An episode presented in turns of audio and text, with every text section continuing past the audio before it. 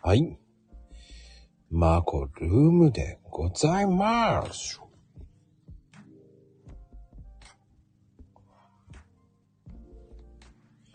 ねえ、マコルームです。マコルームへようこそはい、どうもこんばんは。ねえ、今日もね、マコルームが始まっちゃうよ。ねえ、今日も素敵なゲストさんよろしくでございます。なんとね、今日も久しぶりでございますよ。ゆうごさんでございますけどね。ゆうごさん、久しぶりなんですよね。まあね、ありがたい。ね、最近ゆうごさんめちゃめちゃ忙しい方でございますからね。いろんなところで活躍中でございます。もう引く手はあまた、超人気の方ですからね。もう、劇作家と言われてるぐらい。あのね、ツイッター上でも相当有名な方でございますから。素晴らしい人気のある方ですよ。まあ、バンバン、こうね、ハードル上げていきます。さあね、お呼びいたしましょうね、ゆうごさんね。ね。来てるかな？来てないかな？さあ、どっちなんだい？って感じですけどね。はい。っていうか、まだ誰も来ない。誰も来ない。寂しいです。はい、こんばんは。でも、上がってこないな。なぜ？もう、立ち上げてます。もしかして、もしかして、まさかのバージョンアップしてないっていうパティンかな。招待してるけど、上がってこれない。うん。もしかしたらこれはバージョンアップしてないんでしょうかね。まあね、皆様、あどうも、こんばんは。ねえ、どうもどうも、こんばんはでございますよ。いやね、もう、久しぶりでございます、本当にね、ゆうこさんです。まあね、あの、久しくね、入ってないと、バージョンアップ忘れてますからね。まあ、そういうもんでございますよ。スタイフってね、結構ね、バージョンアップしないとね、上がれないんですよ。まあまあまあ、そんなこともあります。ね、よろしくお願いします。ね、よろしく。接続が途切れた。多分バージョンアップされてないんじゃないかな。バージョンアップしてます？うん。多分、スタイフね、僕、最新になってるんで、多分、ゆうごさん、バージョン3、2つぐらい前になってると、入れないんだよね、確か。うん。恐ろしいんですよ。無情なんですよ。うん。接続済みっていうのは招待済みになってるからね。バージョンアップされてますか？大丈夫かな？ね、スタイフ、バージョンアップしてますか？ぜひね、皆さんね、あの、バージョンアップしないとね。何でもそうです。最近バージョンアップしないとダメなんですよね。うん、早いよね。バージョンアップもどんどん新しく来てます。うん。いやー、でも急に寒くなりました。うん。まあね、えー、今日告知でございます。ね。皆様、あの、最近ね、あの、気をつけてほしいのは、あの、詐欺メールとかね、LINE の方にね、ありますから気をつけてください。あ、つながりました。あーこんばんは。こんばんは。ね、お久しぶりじゃないですか。あ、つながってます。大丈夫ですか？繋がってますよ。ちゃんと会話できてあ、る。よかった。いやーね、お久しぶりですよ。お久しぶりです。うん。最近どうでした？最近、うんまあ、変わりなく、イベントにちょこちょこ出たり。いやーね、あれイベントやってましたからね。あの、有名な作家さんが集まるあ、デザインテスターですね。サインフェスタ。大丈夫でした？スコーン買わなかったですか？え？スコーン。スコーンは買わなかったです。大事件が起きましてね。大事件ですね。びっくりした。あー、どうも、まこさん、こんばんは。うん。いや、あれ事件ですよ。そうそうそうそう。自分はね、そこ、あそこ何階なんだろう。自分は他のもの食べたけどね、焼きそ、あー、なんだっけ、焼きそばじゃなくて、それ違うイベントだ。カレーと、カレーとあと何食ったんだっけ？忘れちゃった。まあ、いろんなの食べたってことですよね。そうそう、スコーンは食べなかった。うんうんうんうん。いや、まさかね、あんなことが起こるとはって。いや、でも、うん、でもなんか、ツイッターアカウントなくなっちゃったね。あ、そうなんですか。そうなの。いどこの？や、あの、スコーンの。スコーンのお店？お店のツイッターのアカウントなくなってて。ああ、そうなんですか。結構叩かれたのか。いや、まあ騒いでましたね。アカウントが消えたとか言って。えー、そうなんですか。そこまで追っかけて。デザインフェスタな、見たんだけど。いや、でも、なんでしょう。気をつけなきゃいけないですよね。だから。。そうですすね。うん。まあ、イベント行くといろいろ食べたくなっちゃうからね。そうなんですよ。気をつけなきゃいけないですよね。まあ、そうですね。うん、ただ、あのー報道もちょっとおかしな点もあったけどって、うんなんていうか、あれは無添加叩きみたいなところがあったみたいですね。うーん、まあ、まあ、でも、でも、はい。でも、無添加叩きになるかもしれないけど、でも、うん、無添加だからこそ気遣えって言いたいまあ、そ、そこはありますよね。あれはでもね、やっぱデザフェスに持ってくあれじゃなかったのかもしれないです。いや、せめて、まあ、つぶちゃんなんかはね、もう元パティシエなんでね。ああ、そうなんですか。あれはありえないよ。うん。でも食品でそういうことあると、まこさんとか結構厳しくなる、なったりするんじゃないですか。いや、であ、も大丈夫。逆にいいと思いますよ。僕あそうですか。うん次出店する人とかすもっと厳しくなるのかなと。いや、でもね、した方がいいと思いますよ。ああ、まあね、安、安全だっていうアピールになるかもしれないし。うん、だって、真面目にやってるところを、ちゃんとうん普通にやれば、うん、こんなことにならないでしょ。そうです。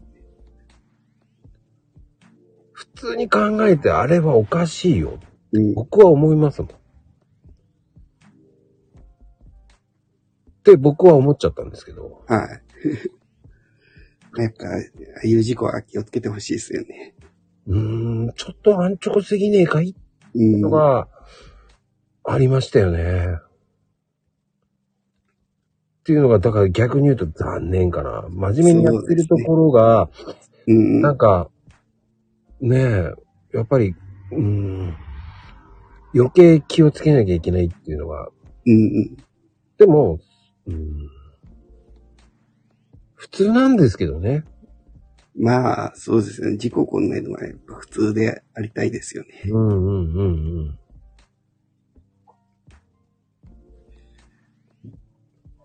まあでも、いいんじゃないですかね。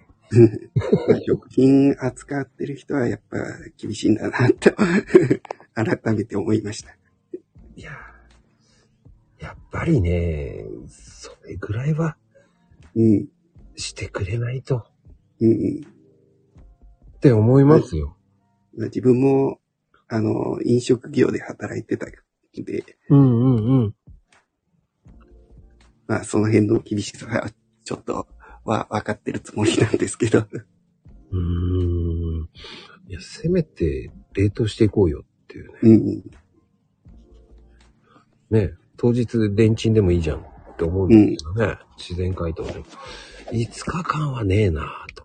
そうですね。いつ、ああ、そうでしたね。5日間って書いてあった。まあ、それはもう、しやってしまったことはね、真摯に受け止めて、うん。じゃあ次はどうするかっていうね、ちゃんと衛生面でやってくれればいいと思うんですけど。ね僕はそう思う。そうですね。うんうん。まあ、出店してる人とかも、他のイベントとか出てる人も、やっぱ飲食ちょっと気を、なんか避けようなんて思われたらたまったもんじゃないしね。そうなんですよ。今日もちょっとイベント寄ってきたけど、やっぱそういうの売ってた人いたし、ああ、やっぱり。うん。あの、なんだっけ、今日はククッキーかなんか食ってたんだ。やっぱそういう人が、ちょっと、売り上げに影響したりするのかなとか、ちょっと考えちゃったりします。うーん。でもなんだかんだ言って影響はしますよね。そうです。うーん。やっぱり、うん、そうなっちゃいますよね。そうですね。うちょ。っと、大丈夫かななんて思っちゃったりす、買う方も、するよね。しちゃうしちゃう。うん、まあでも、そればっかりはもうすいませんしか言いようがないんですけど。うん、でもやっぱり、その、だからこそ、うん、口にするものって、やっぱり衛生法も大事、衛生っていうのはもう本当に大事だと思うんですよ。そうですね。うーん。あの、うん、意外と今の時期も危ないからね。やっぱちょっと暑くなったりとかそういうのしてたから大丈夫だろうとか思っちゃったんじゃないのかな。それもあるかもしれない。うん、なんかちょっと、今日は涼しかったけど、最近まだなんか暑かったりししますもんね。そうなんですよ。ちょっと天候が変だな。そうなんですよ。寒暖差激しいから。うん。まあそういうのも影響してんのかな。うーん、まあ、どう、まあでもね、その、いろんなしがらみがありますから。ねでも、やってることは良かったですからね。そうですね。そう、そうそうそうそう。ねはい。デザインフェスは本当すごい最大級ですからね。もうそうですね。すごいと思いますよ。あのフェスは。もう、いっぱい集まって、まあ出店してたら、なんか見回れないんだけど、うんうんうん。まあ、出店してなかった子は結構、にもう回ってみるので一日がかりかかっちゃいます。かかるなあれは。うんで、。いろんな人来てるし。そうですね。あの、結構、相当集まったんじゃないですか、人。そうですね。うん。まあ、ぶっちゃけ売り上げもちょっと良かったし。あ、そうなんですか、やっぱ。はい。そんなに。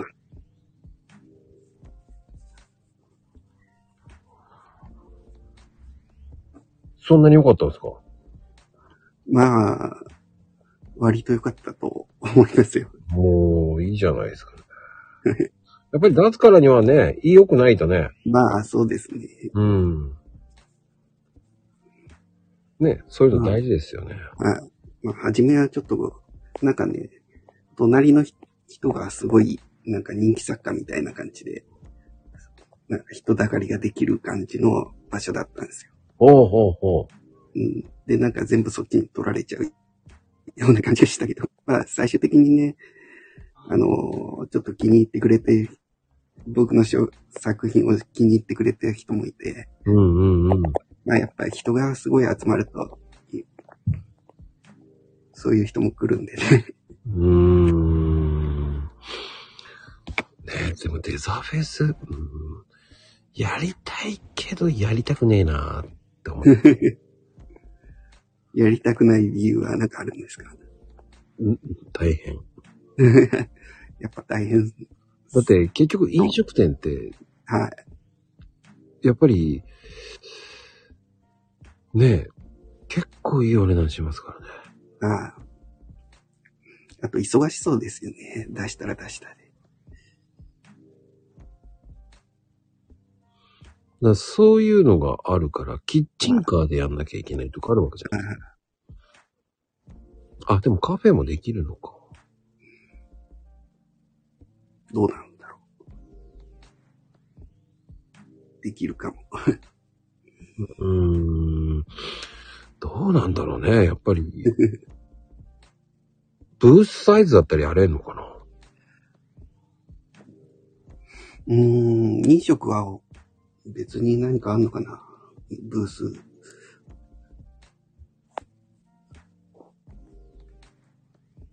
でも、飲食の人は結構なんかひっきりなくしできそうだから、忙しそうな感じはするけど。そんなにですか？うーん。やってみようかなっていうのはあるんですけど、はい。うーん、怖くてやれない。その前に、その、はやって人が来るかが問題なんですよね。ああ。まあ、どのくらい目標に立ててや、やるか。結局、10万だと、あコーヒーってそこまでいかないですからね。ああ、なるほどね。うん。単価安いじゃないですか。はい。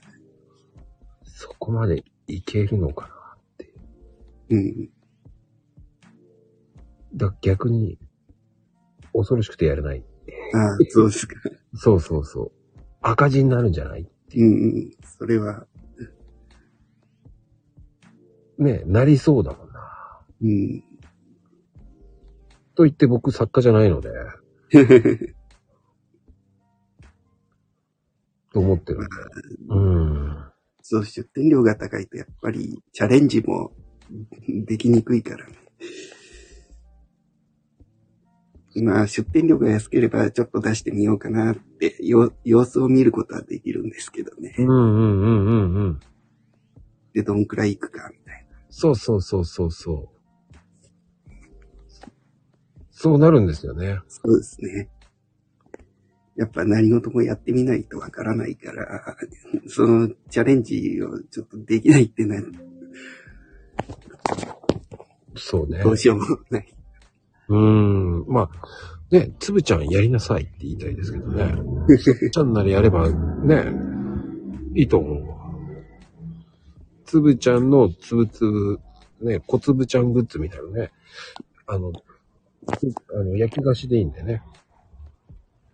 いいと思うんだよ。いいと思いますけど、そういうのやるのいいと思う。スプーンドリンク。はい、つぶドリンク、なんかいいね。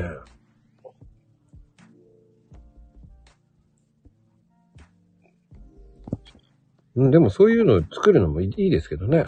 そうですね。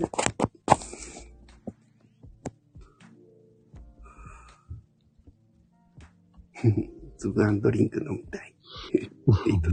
何でも飲みたいでしょ。と思いますけど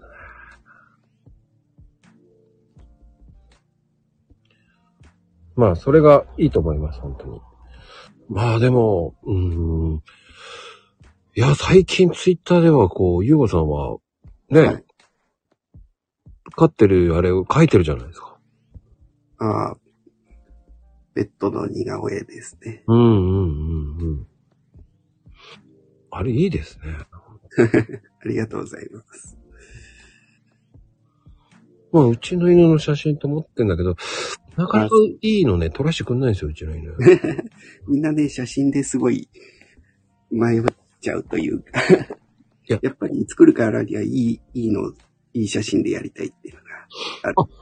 ゆうごさんね、鳥も描けますよね。あ、鳥も大丈夫ですうんよ。。鳥も描けるし、キジとか猿でも、生地とかさ、桃太郎。桃太郎キリン、キリンとかね、シマウマとか。リクエストに答えたら何でもやりますよね。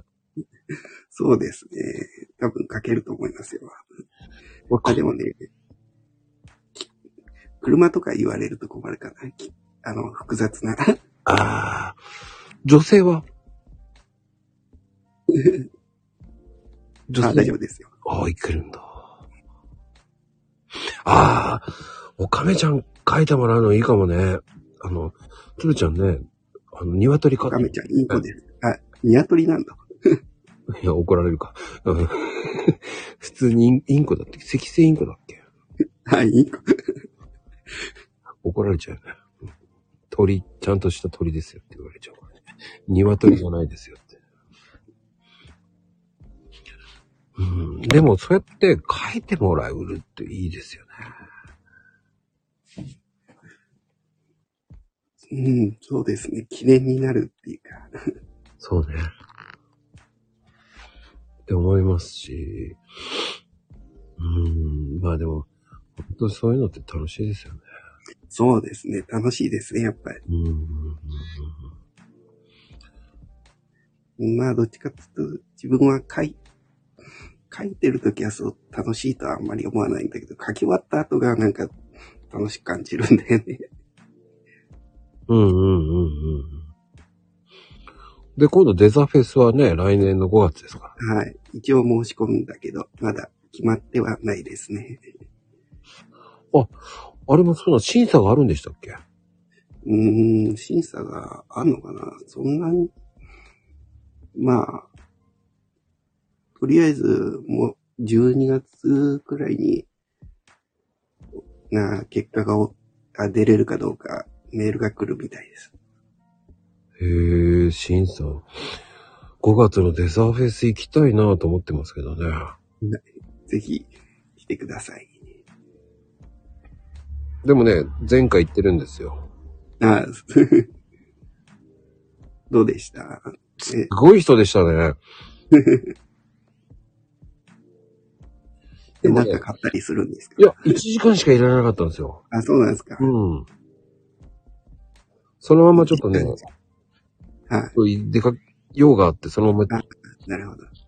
あのー、なんつったらいいんでしょう。アクシデントがありまして、あ、そうなんですか。あのー、なんつったらいいんだあの、12日に行ってるんですよ、はい午前中。はい。たまたまですよ。あの、はいそうだと思って、来週、あの、コンサート行くんだと思って、はい。で、ああ、そうだ、電子チケットだと思って、はい。たまたま、あの、ローソンの電子チケットをバージョンアップしたんですよ。あ。そしたらね、えー12日、えーまさかの、えーライブ撮ってたみたいで僕、あ、そうだった。あんまり記憶ないんですよ。ローソンチケットでね。ええ。あのーグレイさんのね、チケット、あ撮ってたみたいで、えーそのまま相方と一緒に、そのまま、あのー慌てて、はい。スープ、埼玉スーパーアリーナ行きました。忙しそう。速攻行きました。行くぞっつって。こんなとこにいる場合じゃないっつって。え？え？えー、って言って。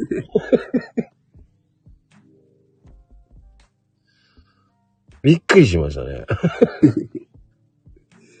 嘘でしょ？って、いや、見ろっつって言って。え？えー、っつって言って、じゃあ行こうっつって。電車で来てんですか？車で？車です、車です。車で。あ、こんなとこにいる場合じゃないって言って。それ見なかったら、えー忘れてましたね。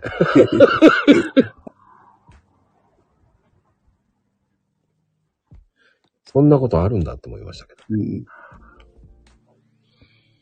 うん、だからね、午前中いたんですけど、あの、ゆうごさんのところまで行けずに、あまりにも人が多すぎて、すっごい人いっぱいいて、うんうん。あんなに人いたんだっていうぐらいいましたね。入るときって並ぶのかな？並んでましたよ。並んでました？ああ。そうなんだ。うん。ね、たけちゃんもいたらしいですけどね。はい。なんか、駐車場入るの大変でしたって書いてあります、あーね、ビッグサイドに止めちゃいけないよね。あそこに止めちゃいけないよね。そこじゃないんですよ。ビッグサイド近くにはね、裏のね、駐車場ありますからね。そうなんだ。うん。車で行ったことないからな。教えません。秘密です。あの、ちょっとした裏技があるんですよ。へえ。うん。まあ、あの、どこ止めたらいい？ああ、いっぱい止めるとこいっぱいあるんですけどね。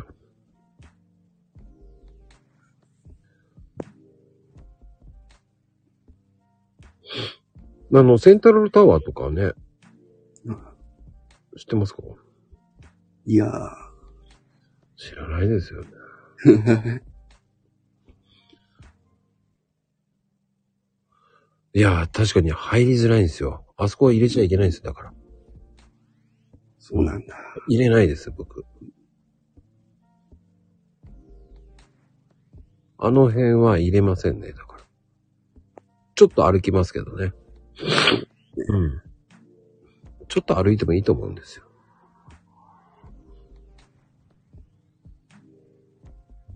あのね、あんまりね、あの辺ね、やばいぐらい混むんですよ。ああ。うん。デザフェスやばかったですもんね。えー、じゃあ、来る途中に渋滞とか。あ、もう、すごい混んでますよ。だってああ、そうですか。うん。うーん。渋滞に慣れてない。慣れよう。渋滞誰でも慣れます。慣れま慣れますからね。そもそも自分は車をそんなに運転しないんで。ゆうこさん電車で行ったんですかじゃあ？そう、電車で行くんですよ。じゃあ荷物持っていくの大変じゃないですか。まあ、スーツケースに入れて。5個ぐらい持って。いや、1個で十分なんですけど、そんなブースも借りてないし。あれって半分の半分ぐらいなんですか？半分の半分？あ、ブースの大きさ。うーん、まあ、テーブル1個分？うん、結構狭いです。何メートルだっけ？あ、かね、あのね、たけちゃんね、ゆうごさんはね、よく出てるんです今回で3回目ですよ。ね。ん。3回目出てますからね。うん。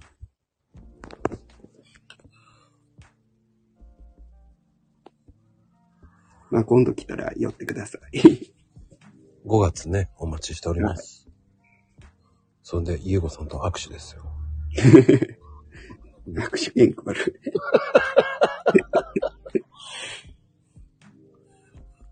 ああね。そ握手会。うんどんなバッグ買うんだって感じだけどね。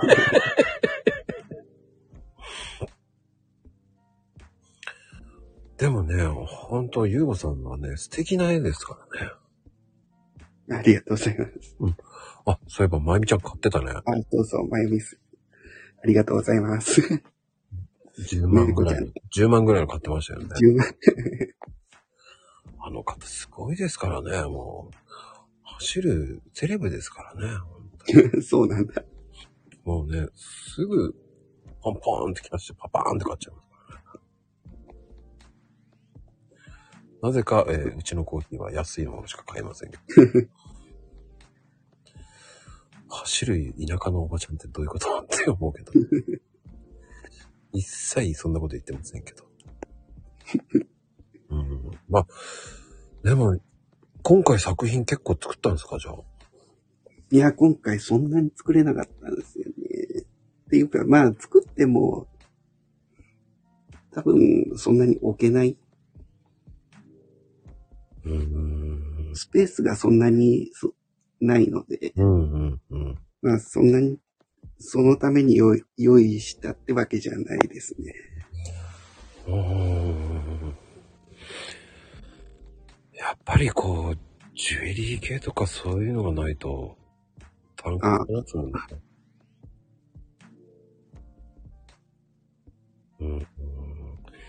でも、ああいうイベントってすげえなと思いますよ、そこにやる方。うんそこに向けて必死に作るわけじゃないですか、デザインああ、そうですね。うーん。ねえ。俺すげえと思いますもん。僕はイラストのブース、イラストのススペースか、エリアか、うん。そこに出してたんで、うん。イラストの人も結構、あの、ポストカードとか、ステッカーとか、割と単価安いものが多いから、うんうんう。もうんそれで、あの、元を取るのは大変なんじゃないかなと、確かちょっと思いながら。に。だって、ステッカー200円とかでしょ？大体。そうそうそう。うんまあ、ステッカーは400円くらいかな、みんな大体。ちょっと見てもらったけど。400円か。そうポストカードはだいたい200円、300円。そんなもんか。頑張って書いたのがそんなものか。です。まあ、プリントしたから、そうなんだけああ、そうか。じゃあエコバッグ作るしかないんですよね。ど。あ、エコバッグ好きのおばさんでポスト。カードとか作ってる。作って売売ったけど、やっぱり、あれだな、そそういうものじゃ届かないと思う。200枚くらい売んなきゃ無理ですよ。そうですよね。デザフェスの何気にちょっとずつ、あの、出店料が上がってる気がする。ですよね。そうそう。あれ、しれっと上がってない。結局、だって飲食店だって10万でしょ？そう。10万ってことは、やっぱり、最低でもコーヒー600円で売んないと、うん。儲かんねえよと思いますからね。そう。じゃあ、果たして500円ってのは安いのかと安くねえっすよね。っていうね。うん、だってあそこ麻婆豆腐600円で売ってたな。麻婆豆腐丼か。麻婆豆腐丼。ああ。まあでも安いんじゃないですか、600円。そう、安いですよね。600円作るの大変で。うん、まあ多分チンしてそのまま温めたやつを入れていくだけだと思うんですよね。出来合いのものをどんどん入れていくとかね。うん。まあ、パッパッパーっと出してたから、そうかもしれない。うーん。そうやって考えたら。600円か。5、600円でやんないと売れないってことですからね。まあ、出店してる方にとってはちょっとご飯が安く済むっていうのはちょっとありがたいかもしれない。うーん。そうやって考えるとコーヒー200円ぐらいで売んないと無理だな。買ってくれないだろうな。そんなことはえ、そんな風になっちゃいますよ、でも。200円ぐらいで売らんと。まあ、ちょっと周りが安いとそうなっちゃいますよね。うーん。200円で100杯？それはちょっ結構きついなぁ。うーん。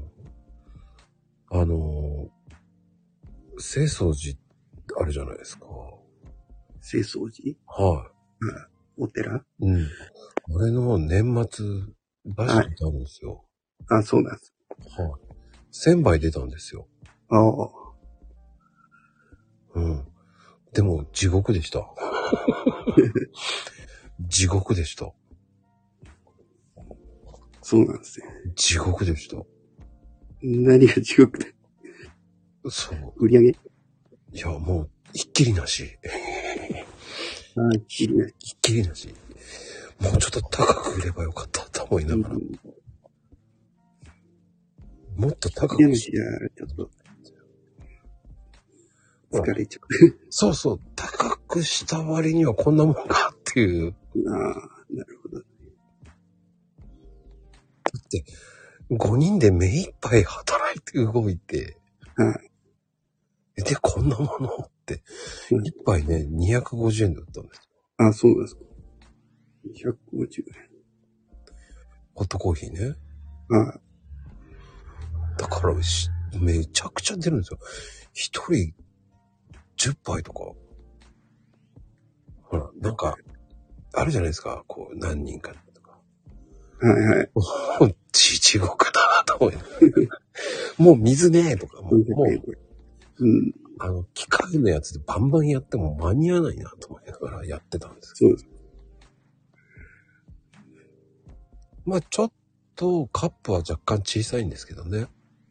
うんうん。うんでも、こう、大量に入れるホット容器みたいなのがあったんですよ。あれも3つ作っておいて、プラス、機械でバンバン作ってたんです。落としてたんです。あの、本当に結構早い機械を、はい。フル装備で3台ぐらい売ってたんです。えそれが、もう、もう、もう、もう、く、来るなと思いながら。はあ400円でも売れたと思うんですよね。うん。そうかもしれない。でも、そんなに売れねえだろうっていう感覚だったんですよ。ああ、だ高くてもいい。いや、それは、あの、そんなのわかんないって。そうですよね。ねあのー初め売るときはちょっと安めに設定して、売れたらもうちょっと高くするっていう、なんつうか戦略というか、そういう感じでちょっとやってます。それで、ね、知られてるんだったらわかるけど。そんな知られてないんだから。な250円でいいでしょと思っちゃうんですよ。うん、400円でも売れたんじゃない、うん、いいんですよ、うん宣伝だと思ってやったんで。でも宣伝になったかったらなってねえと思うけど。ただ、ただただ地獄で疲れたって言ったけそうです。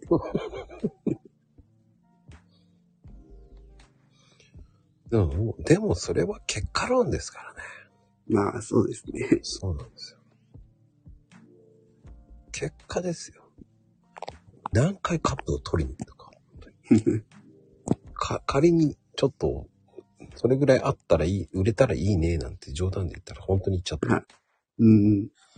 最後の方カップなくなってきたぞと。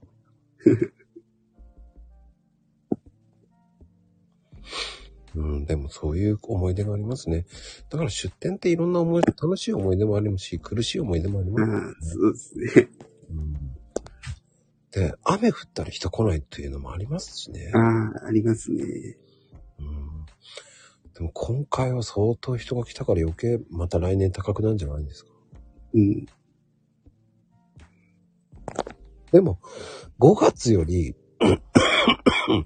夜の方が、夜じゃない、11月の方が人来るんじゃないですか？どうなんだ？そうかも。うん。異常にいたもん、5月より、と思うぐらいに言ってたもんだって。うん。なんか、5月より人いないとか言ってみんな言ってましたね。そうですか。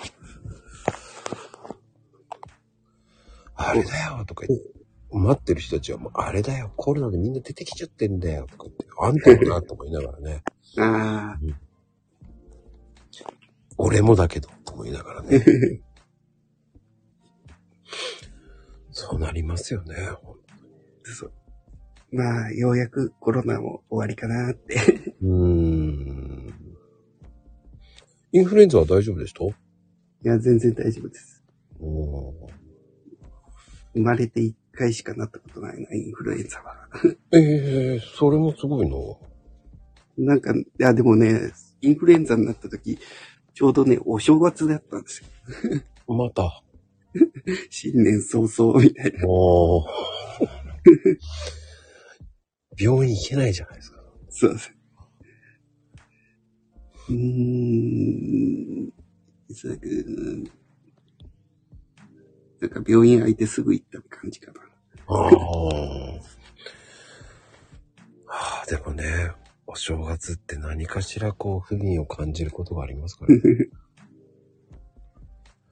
何かしらアクシデントがあるのが正月ですよね。そうですね。あれかも。正月はほん、正月休みだっつってんのに、電話バンバンってきますからね。ああ、そうなんですか。うん、本当に。いつからですかって、いつからですかって聞いてくるんだと思いながら。じゃあ休みって知ってるよね？と思いながら。そうですよね。聞いてくるな。そう聞いてくるんです休みって知ってるはずだ。いつからですかって聞いてくるから面白いなっていうのはありますよね。まあ、まあでもね、そういうイベントって天気にも左右左右されるから、もう面白いですよね。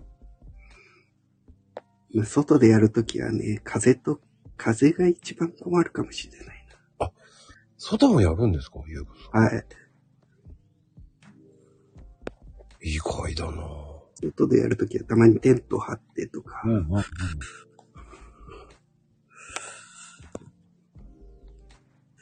で、一回風の強い日があって、ちょっと、まあ事故じゃなんなかったで、ちょっと事故が起こりそうなうんうんうん。ょっとヒヤッとしたことありますね。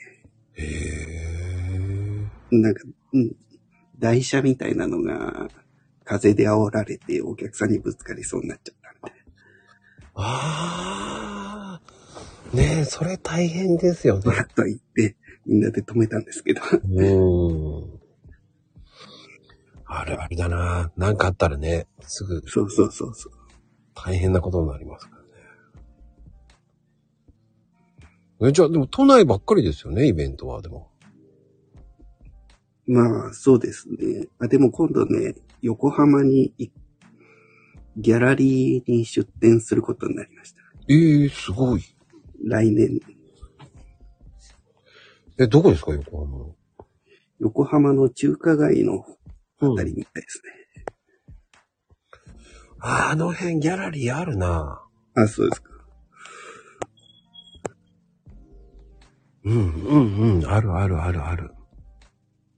なんだろう。AAA ギャラリーっていうとこみたい。えー、ギャラリー？聞いたことあるな。A が3つ。AAA。うん。あの、元町とかもあるんですよね。ああ。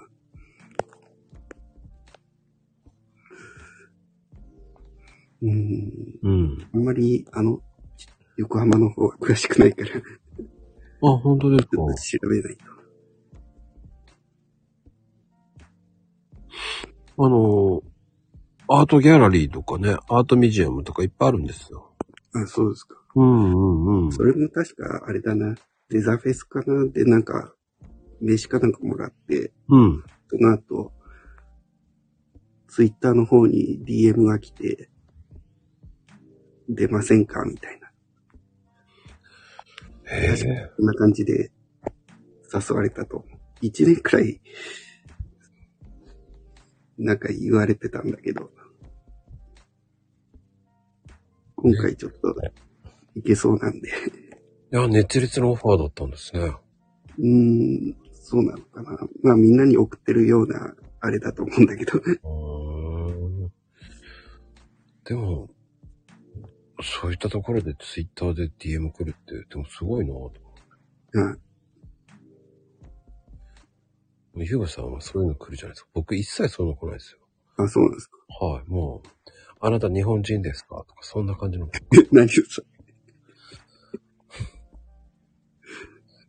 どうしてそんなのそんなのばっかりです。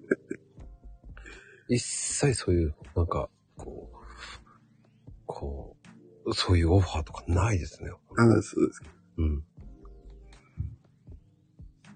ねえ、一回も来ない。あ、あなたは素晴らしい。日本人ですか？とかね。あ、そういうことか。なんか、外国の人からたまに変な DM 来ますよね。それか。それだ、そればっかりです、僕は。そんなものしか来ません。そうそうそうそう。あなたは日本人ですか？日本のこと教えてくださいとかね。まあ、来ます来ます。なんだろう、この間来た DM。ちょっと見てみよう。ライバー、ライバー、あなたのアカウントすごいです。ライバーなりませんかとか言ってるの。ああ、そうなんです。あ、これだ。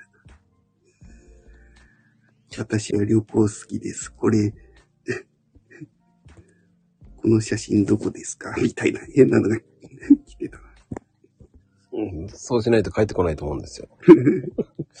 どこですか？知らんがなって書いて。返したら絶対また来ますからね。そうですね。まあ、スルーですよ。してるけど。うん今のお仕事に満足していますか？余計なお世話じゃいっつって言いたいよね、でもね。そう。最近なんか変な、なんだろう、リップかなんかに変なのがついて、なんだっけ。ちょっと待ってください。あ、なんかすごい、外国の方で、なんかすごい、あいろんなアカウントをバーっと載せて、るのとか来ません？それは自分のリブにね、いろんなのが入ってますよ。なんだこいつ。通報してます、全部。うん、ああ、そうですか。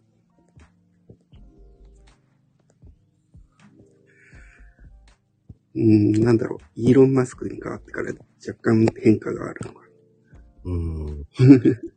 はあね、でも、はあ、そうか、会社だからって答えた。いや、あのね、DM 規制されてないんですよ。課金しちゃったら、リあの、普通に行けるんですよね。なるほど。うん。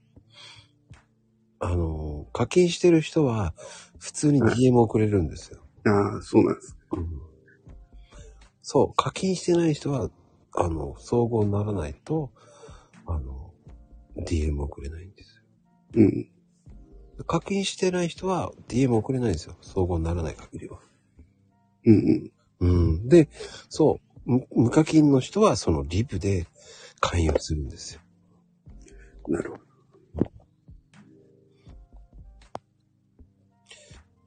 悪魔さんはお誘い来ません。まあ、あ、この方は宗教の方だなと思います。宗教。そうですよ。あの、悪魔崇拝者ですから。はい。あの方には誰も行かないと思いますよ。まず、見た目。見た目。そうです。見た目が悪い。あと、名前が悪い。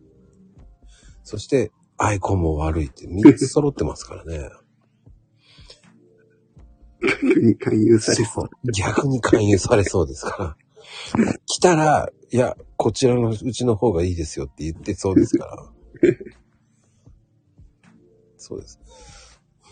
逆に勧誘されそう。だから逆に勧誘してやればいいと思うんですよ。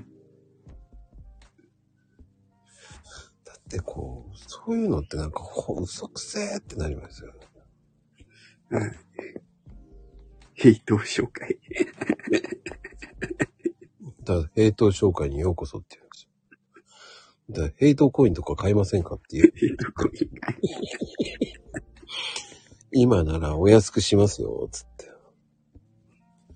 もう、儲かります。それより儲かりますって言った方がいい。ああ、いいかもね。悪いようにしませんから。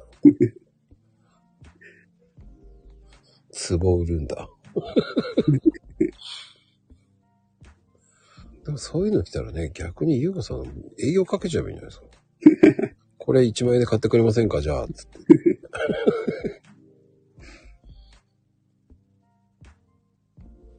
だ10日交換すると思うんですよ。いいんですよね。いや、いいですよって、それやるけど、まずは、うちのものを買ってから、ね、やりますよ、そしたら。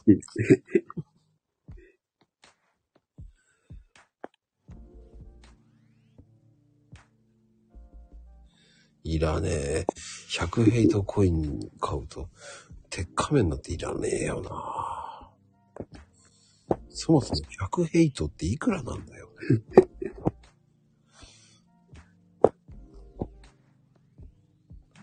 まあでも、あの、逆にそういうの返したら、えー脈があると思ってパンパン来ますからね。そうですね。相手にしないのは良くない。相手にしないのが一番いいんですから。そうそうそう。で、あの、いまゆみちゃんのタイプは、えかわす、そういうタイプだから、もうかわされちゃいます、逆に。絶対かわされます。ちょっと待ってね。一、一ソブリン、ボルバルとか言って、どんな金額だよ。どこのつ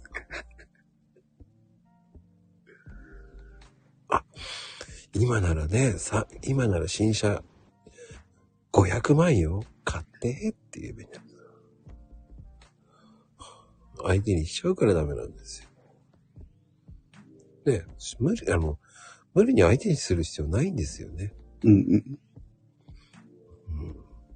だって勧誘だからね。多分相手も数打ち当たると思ってるんでしょうかね。まあ、そうですね。うん。そのうちの一人でも、だからあの、恋愛情報だってそうじゃないですか。ん？恋愛情報。あ、恋愛情報ね。あれもだって僕は、あの、ねえ、今戦争の兵士してますとか言ってね。え、そんなの来るのお父さん、今ちょっと体悪いです。ですから、ちょっとお金貸してくださいって言ってね。でも、来月返します。ね、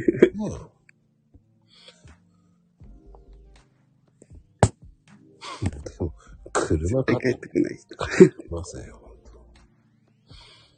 当いやー、やめといた方がいいと思う。車買ってくれたらって。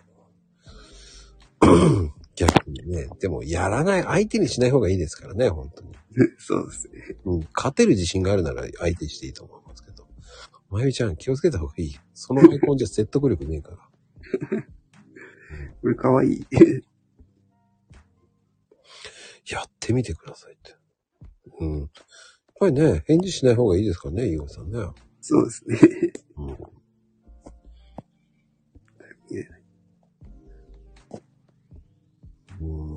まあ、かわいいアイコンで。うんまあでもね、本当に、まあ、ゆうごさん的には、どんどんどんどんこう活躍してってるのがすごい、ね。はい。じゃあ来年もまた結構いいんじゃないですか？うん、まあ、来年の予定はまだそんなに入ってないんですけど、まあ、ぼちぼち入れて、入れていきたいなと。うん。やっぱりこう、さ、どんどんどんどん今イベントがね、活発になっていけばね。そうですね。うん。増えてきましたね。本当に増えてますよね。うん。あの、失敗したイベントとかありますか？失敗ですか？うん。うん、一番初めのデザインフェスタかな。一番初め、あ、そうか。10年くらい前に一回違うやつで出したことがあるんですけど、はいはい。それが、まあ失敗だったんですね。あのーそれは、手書きの T シャツ屋さんっていうのをやってたんですよ。ああ。はじめはそこからスタートしたんで。で、それが全く売れなかったんですよ。一つも売れなくて、売り上げゼロだったんですよ。ええゆうこさんでもゼロあるんだ。そうそう。かなりショックで。でそこからもうデザインフェスタ撤退しちゃったんで、うん。まあ、ここ最近、リベンジっていう形で出始めたんです。あ、T シャツって意外と需要ないんですね。バッグの方が需要はあるんですね、やっぱり。そうかもしれない。T シャツって、その、意外と欲しいようで欲しくないですもんね。そう。バッグは何個あってもいいのよ。うん。女性のこん、あの、あるじゃないですか。用途用途に使えばいいとか。エコバッグとかそういったものもうんあるし、とか。T シャツって着るって考えるからね。そうですね。うん。あと、生地とかね。うん。その、あるじゃないですか。人それぞれの T シャツの肌触りが、この肌触り好きとか。ああ、ありますね。ありますよね。はい。僕も決まった T シャツですもん。だって。ああ、そうなんですね。その、素材が。うんうん。あ、これダメ。つって。うん洗っていくとケバケバになるの嫌だとかさ。ああ、なりますね。ねなるわそうならない。あ、この質感がいいんだよ。とこうね。やっぱりこうネットで買うよりこう僕は手で触る派なんだよね。ああ、そう。そうそう、これこれよって言いながら一人でね、うんうん。言ってますけどね。うん。洗ったアフターのことまで考えますからね。ああ、結構 T シャツ縮んだりするから。ほんと、自分が太ったのかと思っちゃいます。縮んでると思ってないですからね。そこなんですよ。やっべえ、太ったんだと思って。すっげえ勘違いするときがありますからね。だから気をつけてくださいね、T シャツもね、ほんと。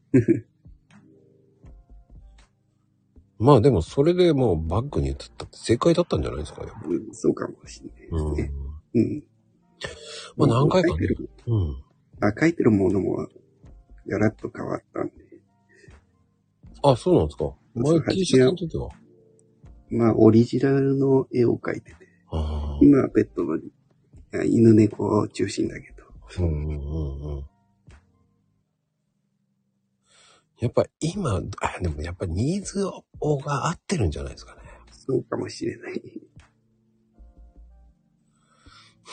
いや、ニットのベストを選択して縮ませたことあったわ。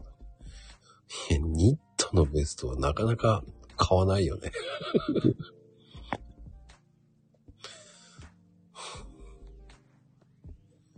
なかなかニットのベストって洗いませんけどね。3歳。まあ、めちゃくちゃ縮むよね、多分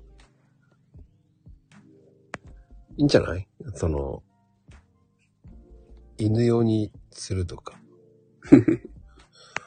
あ、でも、あ、イベント中その場で書いたりとかしないんですかって。まあ、そういうのも、あまあ、場所によってありますね。おー。ちょっとスペースがあったりすると、できます。あのーなんだろう。ブローチ？うん。ブローチ、なんだろうなんだブローチを作るキットみたいなのがあって、それを持ってて、うん、うん、うん。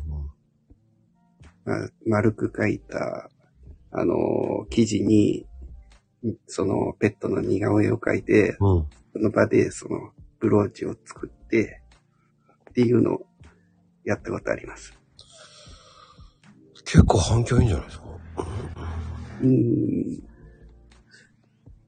まあ、そうでもなかったかな。うーん。思ってたほどではなかったよ手間がかかる分、意外とっていうのもあるんじゃないですか。な。あと、その場で書くのは、もう簡単にサインペンかなんかで、ちっちゃいカードにうん。さーって書いちゃったりも、それを500円くらいで売ったりもしてたかお500円結構いいですね。な。あ、ちっちゃい額つけて、あの、100均で売ってる。うんうん。まあだから、実質400円みたいな。うーん。でも、そうだね。書いてる時に接客できないもんね。あ、それはありますね。うんなんかワークショップとかもやってて、その時にお客さんが来ちゃったりとかすると結構あたふたして。ね、書いてるのに、すいません、これいくらですか？とか。ええ？なんていうか、お客さん来ない時は来ないんだけど、来る時はなんか、あっちからこっちからみたいな時ありますよね。それは、どこもそうです。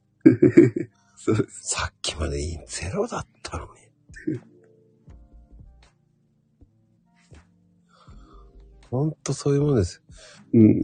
飲食店もそうだし、何でもそうです。さっき暇だったから、もうちょっと早く来てくれればって言ったってね。そうですね。本当に。そんな時に限ってどんどん来て、どんどん聞かれて、ええええええって言ってね。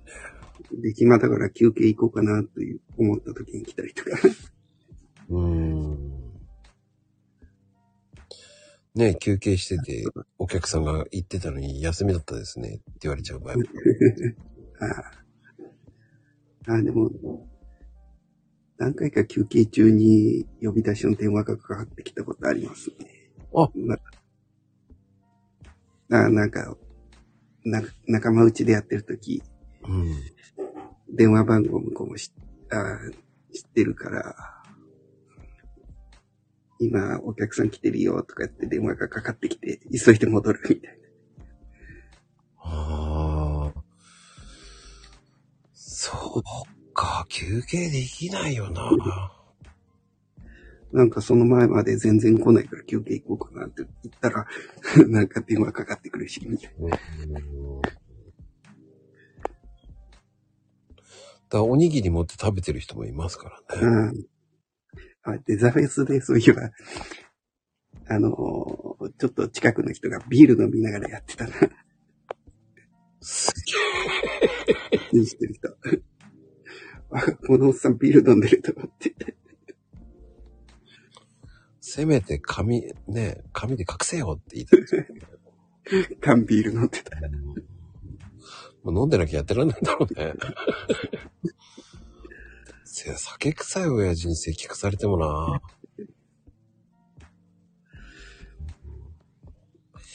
いろんな人がいるから面白いな。そうですね。うん。まあだからこそ、なんか面白いの作れるのかもしれない。ああ、そっか。そういうことができるから、そこそ、そういう発想ができるっていうのもあるな。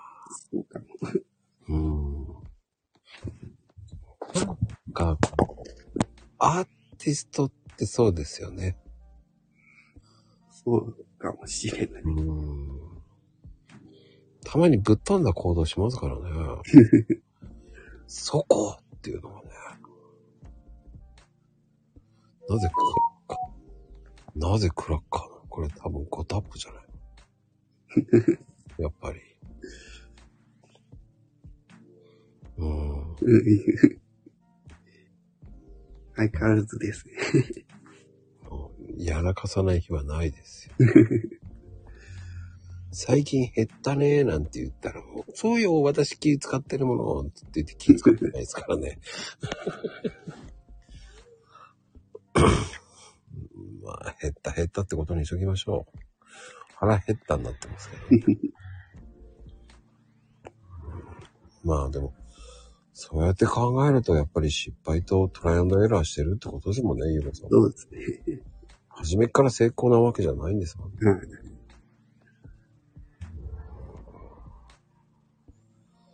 うーん。でも今もね、あれ、これいいなと思って持ってくんだけど、うん売れないというのも結構あるし。うーん。その時の客層にもよりますよね。まあ、す結局、町商売ってそうじゃないですか。ね。でもそうです先週先週売れなかったからって言って、じゃあこっちでは売れねえかなと思ったのがバカすか売れるやつ。その来た人たちに何が刺さるかですよね。そうですね。刺さるものが当たればいいんですよね。狙っていったら当たらないし、うん適当に、あんまり良くねえなと思うものを置いてったら意外と売れたり。おー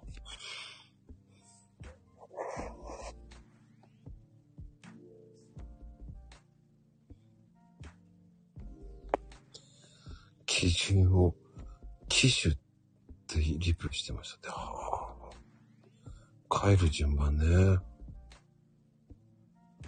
うん気をつけてください、まゆみちゃん。やらかしてんじゃないかよ。まあね、うん。そうだよな。これ売れねえだろうな、と思ったのがバカスカ売れるし。これなら売れるだろうってのは全然売れないしね。そうでも自分ですごいよくかけたって思ったのが売れないとちょっと寂しいよな。うーんうんうん。まあ、僕もね、そういうの出店しててね、あの、コーヒーだけじゃ物足らないからかき氷だろうと思って、かき氷がバカ使ってるんですよ。なんでかなぁと思いながらね。で、コーヒーのかき氷売れるんじゃないかなと思ったら全く出なかったですよ。コーヒーのかき氷か。意外、食べて意外と美味しいんですよ。コーヒーを氷にするんですか？それともココーヒーをかける？そう、かけるんですよ。かけるはえー、い。ど、どうします？ミルク入れますか？とか、え、うん。ミルクも？とか言って。カフェオレっぽい、いいとか言ってて。うん。意外とね、まあ、深焼きにしたやつをそ、ちょっと、えーガムシロ入れて、ちょっと濃いめのシロップを作るんですよ。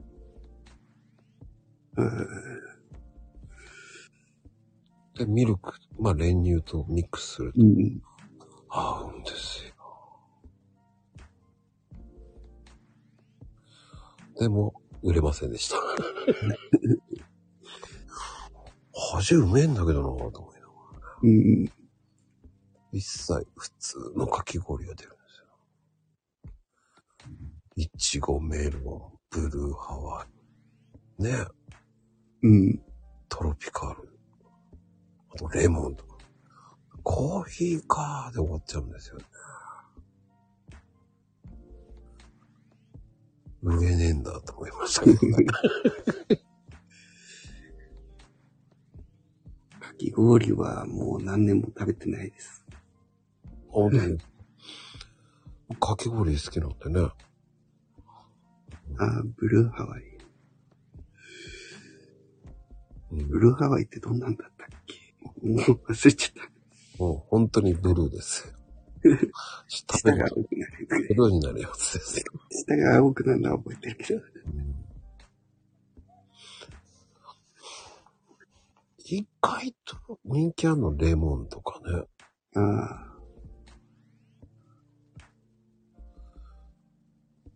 まああの、変わり種のね、カルピスとかも一回行っても美味しいんで、うん。全くそういうのは売れませんでしたね。もうやっぱり分かる色がいいんだろうね。そうかも。色で売ってるっていうのはあるかもしれないです。うん。みんなカラフルなの好きだからね。まあカルピスは地味ですからね。まあ、目立たないですね。そうそうそう。練乳ですかって聞かれて練乳じゃなくて、カルピスだって言って。ちょっとね、こう変わり種を入れてみたんですよ。うん。これだけ種類があるってやっておくだけでも違うかなと。まあ、コーヒーとね、えーカルピスは、一杯一杯ぐらいしか出なかったかな。うん、そうだったんです。食べた人はうまい、合うとか言って言ってましたけどね。うんもっと大きな声でって、さらりと言ってましたもっと聞こえるように言ってくれっつって、ね。じゃあそれを聞いてる人たちはそれを食べるかったら全然、あ、先生、ブルーハワイ、はあそっちかいとか言いながらね、メロンとかね、ほんと。うん。いちご、いちごも出たかな、やっぱり。そうん、やっぱり色で持ってかれちゃうのかな。でしょうね。いや、コーヒー一本だったら売れないよ。一つ間違えればアイスコーヒーじゃんって言われたらアウトだもん。そうなんです。僕、かき氷あんまり食べない理由が、あのうん。なんか、そうやって氷に、ちょっとシロップかけただけじゃんって思っちゃうから、なんかほ半分水みたいなもんだって思っちゃうから、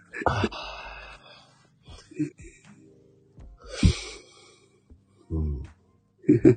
申し訳ないけど、そう、そう思っちゃう人間なんで。確かにね。もう氷かけたらだってアイスコーヒーだもん。本当にアイスコーヒーなんですよ。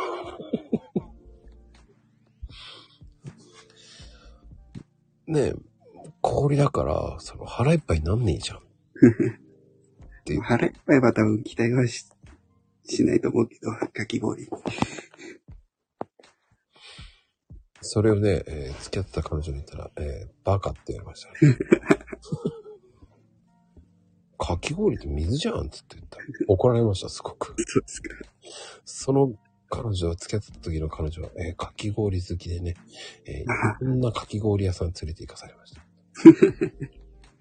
ここのかき氷はね、こうこうで、こうで。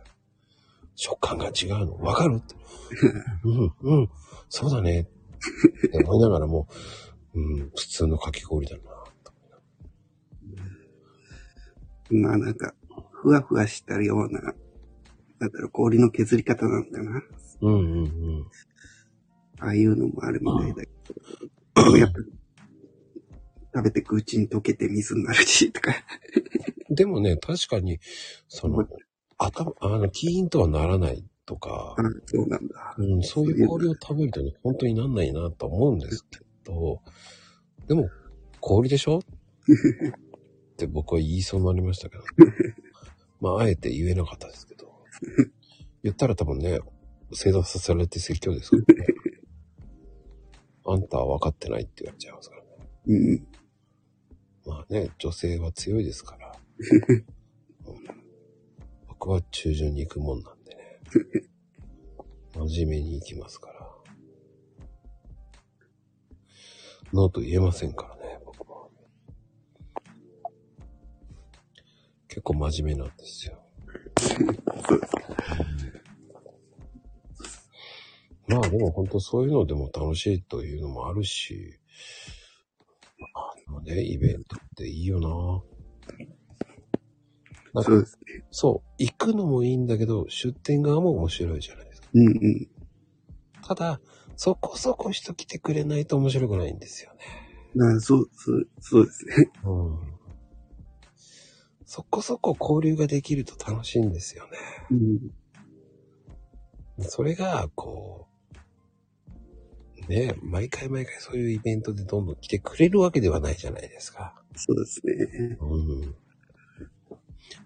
ね、当たりのイベント、外れのイベントってあるわけじゃないですか。うんうん。ね、集客力悪いイベントだなと思っちゃうわけじゃん。ね、そういう時の撤収って皆さん早いですよね。3時ぐらいにもう撤収してる人が多いですよね。ああ、なりますね。本当に早い。諦めが早い。え？っていうのがあるじゃないですか。はい。ゆうこさん的にはギリギリまでやりますか？うーん。いや、早めに片付けちゃうからな。なんか帰りたくなっちゃう。ああ、そうなんですか。そういう時は。もう切り替えようとか言って思っちゃうんでしょうね。そうですね。うーん。まあ意外と終わり頃って本当客引き早いじゃないですか。やっぱ2時ぐらいまでがピークじゃないですか。ああ、そうですね。うん。なんか不思議なんですけど、3時過ぎたら結構いなくなるんですよね。そうですね。うんで、まあ、でも、夕方頃一回またちょっとしたピークがあって終わりかなって感じが。うんうんこの間のデザインフェスタは意外と、あの、最後の方が売れたんですよね。へえ。じゃあいいじゃないですか。なんだろう。最後の方に来る人は多分一回回って2周目とか、はあ、そっか。多分選んできてくれたのじゃないかな。うんまあ確かに。一周するでも時間かかりますからね。そうです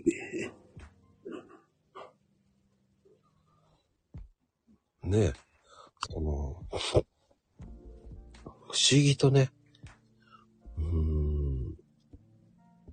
僕も一周は見ますもん、絶対。うん。一周目で買うことないもんな、そうですね。まあ、目的がある人は多分一番初めに行って買買うんだと思うんですけど。うんうんうんうん。目的の人ってそん。なに多くないじゃないですか。まあ、そうですね。まあ、よっぽど知られてるような人。何回も出してるとか。やっぱり何回も出してる方が知られるんですか？多分そうだと思う。あーなんか、あのー出店してないとこも結構見に行って、見に行ったことあるんですけど、なんかずっとやってる人とか何人かいて、ぱりずっとやってると、あ、またこの人出てるみたいな、うんうんうんうん。ちょっと印象には残りますね。そうするとやっぱり人が集まるんでしょうね。多分。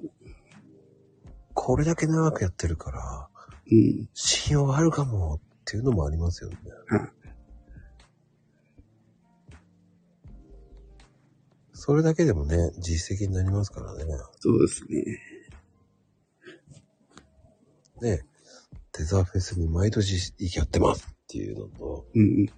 ね、デザフェスに1年に1回だけやってますっていうのは、どっちの信用性があるかったら、ね、2回、毎年2回行ってる人の方が信用ありますもんね、なんか。そうですね。それが日本人の悪いところなんですけどね。いいものはいいじゃんと思うんですよ。1回だろうが2回だろうが関係ないじゃんと思っちゃうんですけど。まあ、でも、一般的には、ねえ。何回も来て、この人、あ、去年も見たぞ。ってことは、やっぱり人気あんのかな？って思う人がいて行くんだろうでしょうね。うん。まあ、そこに来た人のファン、ファンとしてのがっちり捕まえるんでしょうね。そうですね。そう。買うまで話さないわよって思ってるんでしょうね。うん、それまた、うん、正解かもしれないしね。はい。うん。それ自分に無理しない程度でやるんだったらいいと思うんですよね。そうですね。うん。当に大事だよな。うん。まあでも、ゆうごさんといえば、本当に YouTube も見てますからね。ああ、なんか作りながら YouTube 流してる感じが。うん。いろいろアニメ見るか YouTube 見るか。うん、うん、うん。不思議ですね、そういうのも。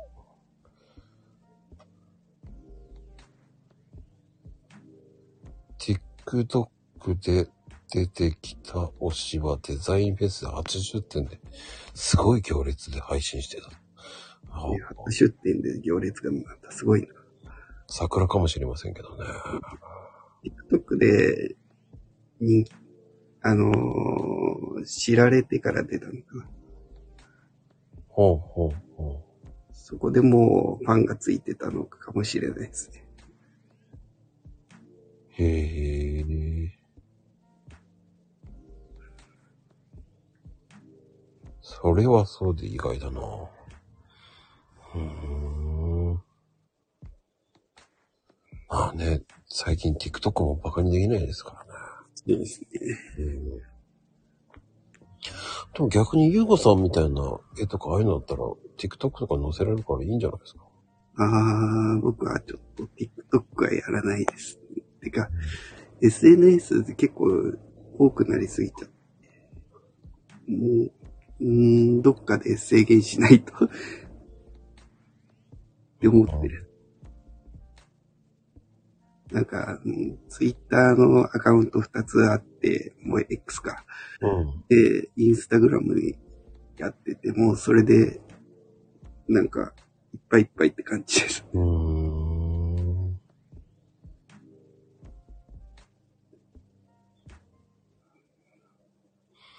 面白いなみんな、どんくらいやってんだろう ?SNS。いくつくらいアカウント持ってやってんだろゆうごさんはもう何年ですか？う。ん？あの、ツイッターですか？うん。?1、えーっと、ペットの方は、なんかね、登録したのがね、うん。結構前なんですよ。なんか、何年だっけ ?9、9年目とか出てきて。でも全然いじってなくて。う ん始めたのが多分ね、うん。2010、16、17くらいかな。へへえ、そそういうぐらいなんですね。で、こっち、もう一つの、その、都市伝説の方は、いくらい ?2019 からかな。確か。うんコロナ前だから、そうです。ちょうど2019、本当に飛躍的な時でしたからね。まさかのね、本当に天変地異ではしょうがないです。あ、そっか。でも、ゆうごさんは長いんだもんな、本当に。ある意味重鎮ですよね。そん、長いのかな、それって。いや、長いでしょ。長くない、それ、長くはなくはないでしょっていうね。まあ、だらだらやってるけど。えーでもそんなもんでいいんじゃないの？だらだらやったと。まあ、そうですね。細く長くやって。そうそうそうそう。あの、続けることに意義があるわけですよ。そうですね。うん。いいんですよ。おはようの挨拶だけでもとか。はい。それをやらない限り始まんないんですよね。そうですね。うん。0から1にしないといけないわけだから。うん。じゃあ皆さんも0のままでいいんですかっていうとね、違うじゃないですか。はい。人って人と比べたくなるものなんで。ねえ、私はこんなに真面目にやってるのに、なんでっていう人もいるわけじゃないですか。そうね。でも、それが SNS じゃないよって言いたいですよ。うんうん。交流してなんぼだし、で、やっぱり日本人のいけないところ、いいねの数を見てしまうっていう。そうそうそう。あれ、気にしちゃうと、続けられなくなるかもしれないですね。うん。フォロワー数とか。自分も初めはけ、まあ気にしてたけど、最近はもうん。う、いいや、と思って。うん。その開き直りがいいんじゃないですかね。そうかもしれない。うん。だって、そういうのってなかなかできないじゃないですか。そうですね。うん。いや、とっても大事ですよ。まあ、あとはだから作業してる間に YouTube を聞いて、あ、これいいなと思ったらツイートしてるわけですね。そうですね。うん。どれだけ聞いてんだっていうくらい聞いてそうですね。うん。まあ、そうかもしれない。うん。なんか、静かに作業とかできないタイプなんで、なんか、なんか流してたいんですよ。うん、うん、うん、うん。まあ、そっちにちょっと持ってかれちゃう時もあるけど、うん見入っちゃって。そうですね。あ、あーって思わなきゃ。うん。でも YouTube も結構、まあ勉強になるのもありますね。うん、うん、うん、やっぱり自分の知らない、あなんつうんだ、情報だけじゃなくて価値観とか考え方とか、そういうの学べるから、うん。うん。いくつになっても学びは大事ですからね。そうです。そこで止めちゃったら、ねえ、せっかくいいいい情報量取れないのはもったいないわけね。そうですね。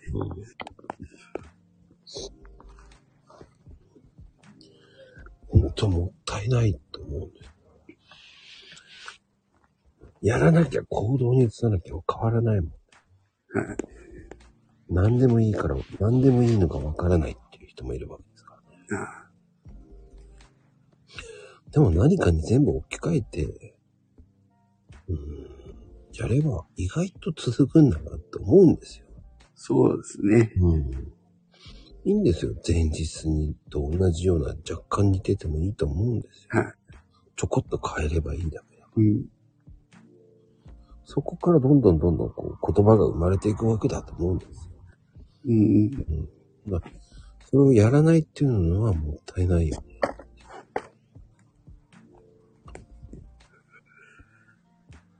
って思いますけどね。そうですね。まあ都市伝説的に言っても、これから発信するっていうのは結構大事だ、なるんじゃないかなと思ってます。うん、うん、うん。なんかこれから AI の時代が来るし、なんだろう、自分たちの情報が、その、AI に反映されていっちゃうのかもしれない。うんうんだかそこでどういう情報を上げていくか、うん。うん。まあいろんなことが決まっていっちゃうんじゃないかなと。うんうんうんうん。あら、ボロさん。こんばんは。でも、ほんとそういうのって大事だと思うんですよ。まあね、ぜひね、皆さんとかはね、もう X とかやってるから、ね、すごい方もいるんですけどね。本当にでも、行動、初めの一歩を行動しなければ、いつまで経ってもそのままでいいんですかって言いたくなるんですよね。うんでも、でもその人に刺さらなきゃ意味がないんだな、と思いますしね。まあ、そうですね。じゃあ刺さらなければ、じゃあどうするのって言ったら。いや、言う必要ないんじゃないかっていうね。そういうのって大事だと思いますよね。はい。うん。そうね、もう。だそれが正解じゃないからまたいいんだと思うんですよ。そうですね。うん。最近、こう、面白いなっていう、あります ?YouTube で。YouTube で面白い。うーん。最近よく見てるのは、あれだ。テレビのことをちょっと批判、批判というか、そういうことやってるチャンネルちょっと面白くて、ええまあですけど、やっぱり、なんだろう。テレビの人っていうのは、なんだろう。特権階級にいるとか、そういう思い込みがあるんじゃないかっていう。うん、うん、うん、うん。思い込みっていうのも良くないから。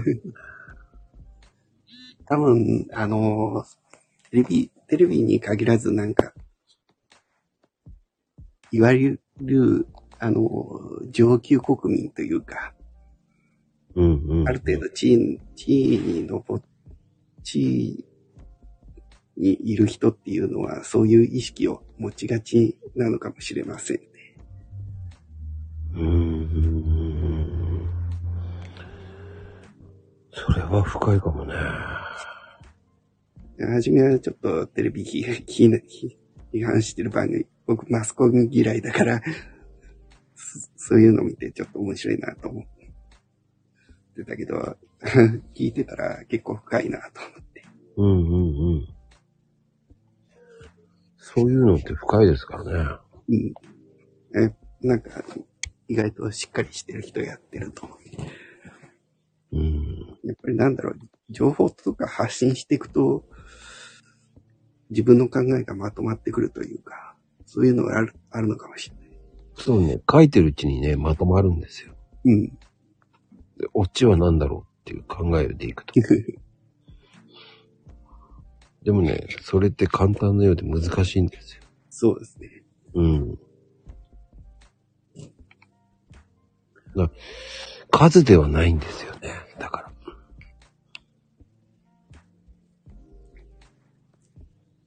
ら。だ登録者少ないけど、面白い YouTuber さんっていっぱいいるわけじゃない。あいますね、そういう人も。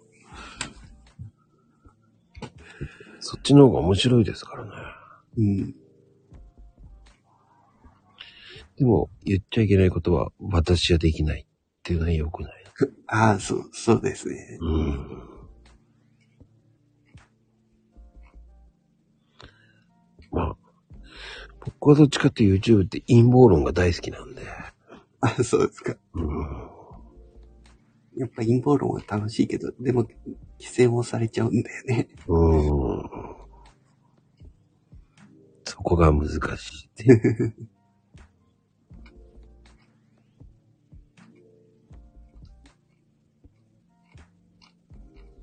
まあ、ああいうのは、要は、陰謀論ってのは要はあれです。なんだろう。そういう特権階級を持っていた人が、世の中を全部いいようにしようっていう話なんですよ。うんうんうん。自分たちの都合のいいようにコントロールしてやろうみたいな。うーん。そう、陰謀論ってね、規制されやすいんですよ。まあ一番の理由は URL ですね。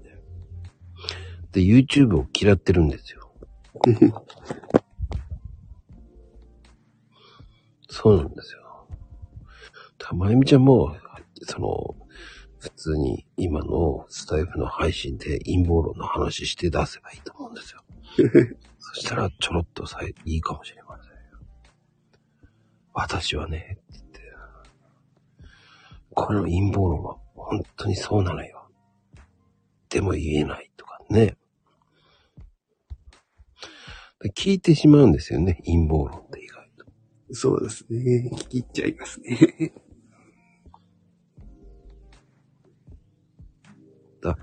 ある意味いいですよね、そういうところって。まあ。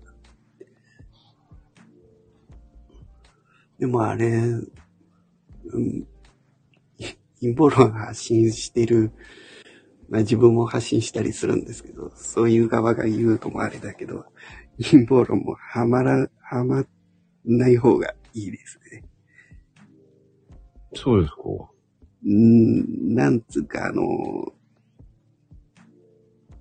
なんだろう、それに流されちゃうというか、なんか陰謀論にはまっていくと、うんあ。の、やっぱりディープステート、ディープステートわかりますなんかどういう、ことありますあの、支配者みたいな人たちと対立するような、こう、構図になっちゃうんですよ。うんうんうん。その、やっぱりでもさ、あのーそういう支配者みたいな人たちっていうのはすげえお金を持ってたり、権力があったりして、どう頑張っても太刀打ちができないんですよ。うーん。で、そこでた対立していくと、なんだろう、無駄な争いに巻き込まれるというか、ただ疲弊して終わるだけになっちゃう。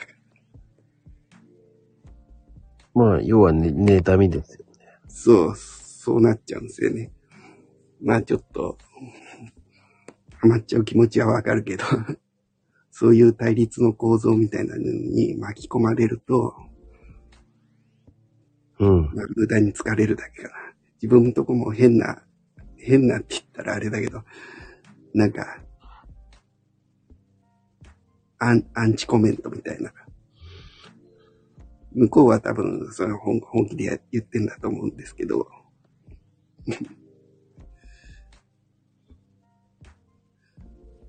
なんだろう、ワクチンのこととか言うと、なんか来たりするんですよね。反対意見みたいな。でそうやって対立してっちゃうと、無駄に疲れるだけ。うなるほん。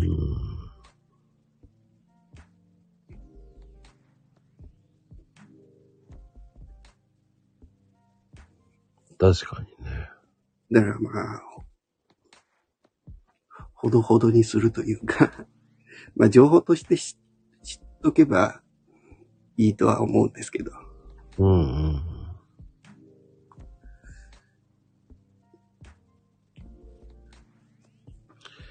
いや、それはそう思います。うん。そうね。うん、でも陰謀するためにはステータスが必要ってことですかって。いい出す。うん。うーん、ステータスいる必要もないと思うんですけどね。誰が決めたのよっていうのもあるじゃないですか、そういうの。ああだ気にする必要はないと思うし。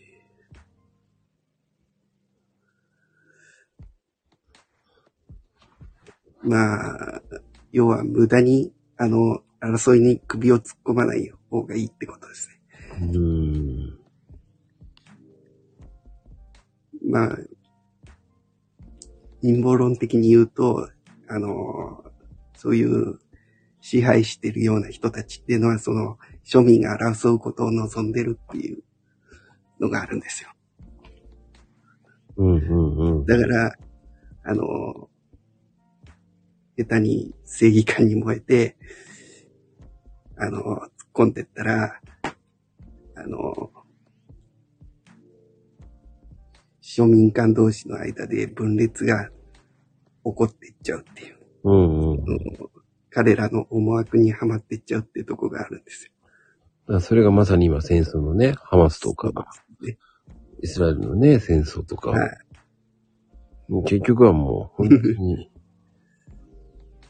うん、結局はやってることはあのね、あの、ドイツ人と変わらないですからね。そうですね。うんでも、それを、やったところで100年、100年後ぐらいには関係なくなりますからね。まあ、そうなりますんで、うん多分。まあ、い今から考えて、戦国時代とか、もう結構争ってたわけじゃないですか。そこで、誰が悪いとか、誰が正義だとか、今あんまり言わないじゃないですか。それと多分同じようになるんだと思います。あんだけね、残虐に殺したって、じゃあ昔はやってたじゃんってなりますし、そうです。にまあでもさ、その、そういう話すると、キリがないんですけど、でも、密かに日本もそうじゃないですか、そういうのって。まあ、だってね、いや、今の上の人たちの法律改正っておかしいじゃないですか。そうですね。今ね、こう、ちょっと最近知らないかもしれないですけど、シュレッド、ね、あの、昔は、こう、16歳の結婚って許されたわけ。ああ、はい。今は16歳の女性の結婚って許されないわけ。そうですね。そうなりましたね。うん。でも、これって僕はおかしいと思う。あだって、じゃあ、シュレッドした大人が、ね、女性を切り裂いたりとかするじゃないですか、普通に。それが判別できないかって、子供が。いや、判別できない大人いっぱいいるわけじゃないですか。そうですね。うんそれを、16歳はダメだっていう、その矛盾ってどこなのよ。その、今その世の中なのに、それは子供だから判別できないって。いやいやいやいや、昔の人たちはい、いくつで結婚してたのよって。うん。なんで過保護にするそういうのもおかしいですよね。そうですね。まあ戦国時代とかだと結構、10 13とか14とかで結婚してたみたいですけど。そうそうそうそうそう。政略結婚ですよね、要は。うん。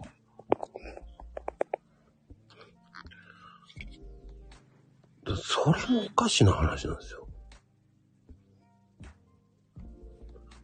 ねえ、もう、普通に、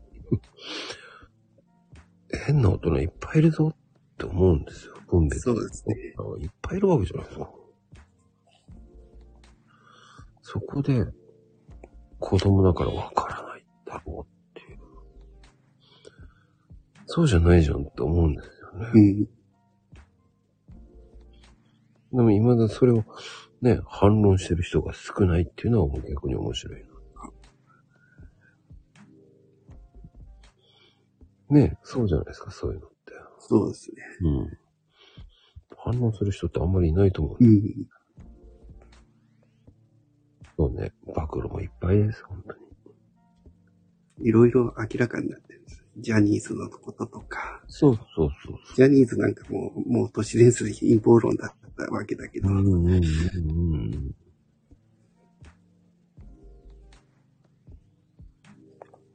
結局は、でもあれも、その、本当かどうかじゃないっていう人もいるわけじゃないですか。ああ。それでマスコミは余計なこと言うわけじゃないですか。だって、うん、そう思うし、それも不思議なんですよね。今更っていうのもあるじゃないですか。そうですね。来てる時にやれよと思うんですよ。やっぱ生きてる時には言えなかったのかなって。うん。死ねば効力がなくなったんでしょうね。うん、そうかもしれない。でもなんだかんだ未だにちょっと忖度してんじゃないかなと思うことはあるかな。ジャニーズに対して。うん。結局あのあ、僕昼間にたまにテレビ見てて、中井くんが MC やってる、なんだっけ、あワイドショーみたいなのがあって、で、結局あれ、中井くんにジャニーズのことは聞かないんだなと。やっぱり忖度してんじゃねえのかって思っちゃうんですよね。だって東山もそうじゃないですか。そうですね。国分太一もそうじゃないですか。ね、やっぱりそこなんだかんだ変わらないんじゃないかなと思ってます。うーんだ。いや、でも、その、自分が無知かどうかなんて、それはないんですよ。ね。うん。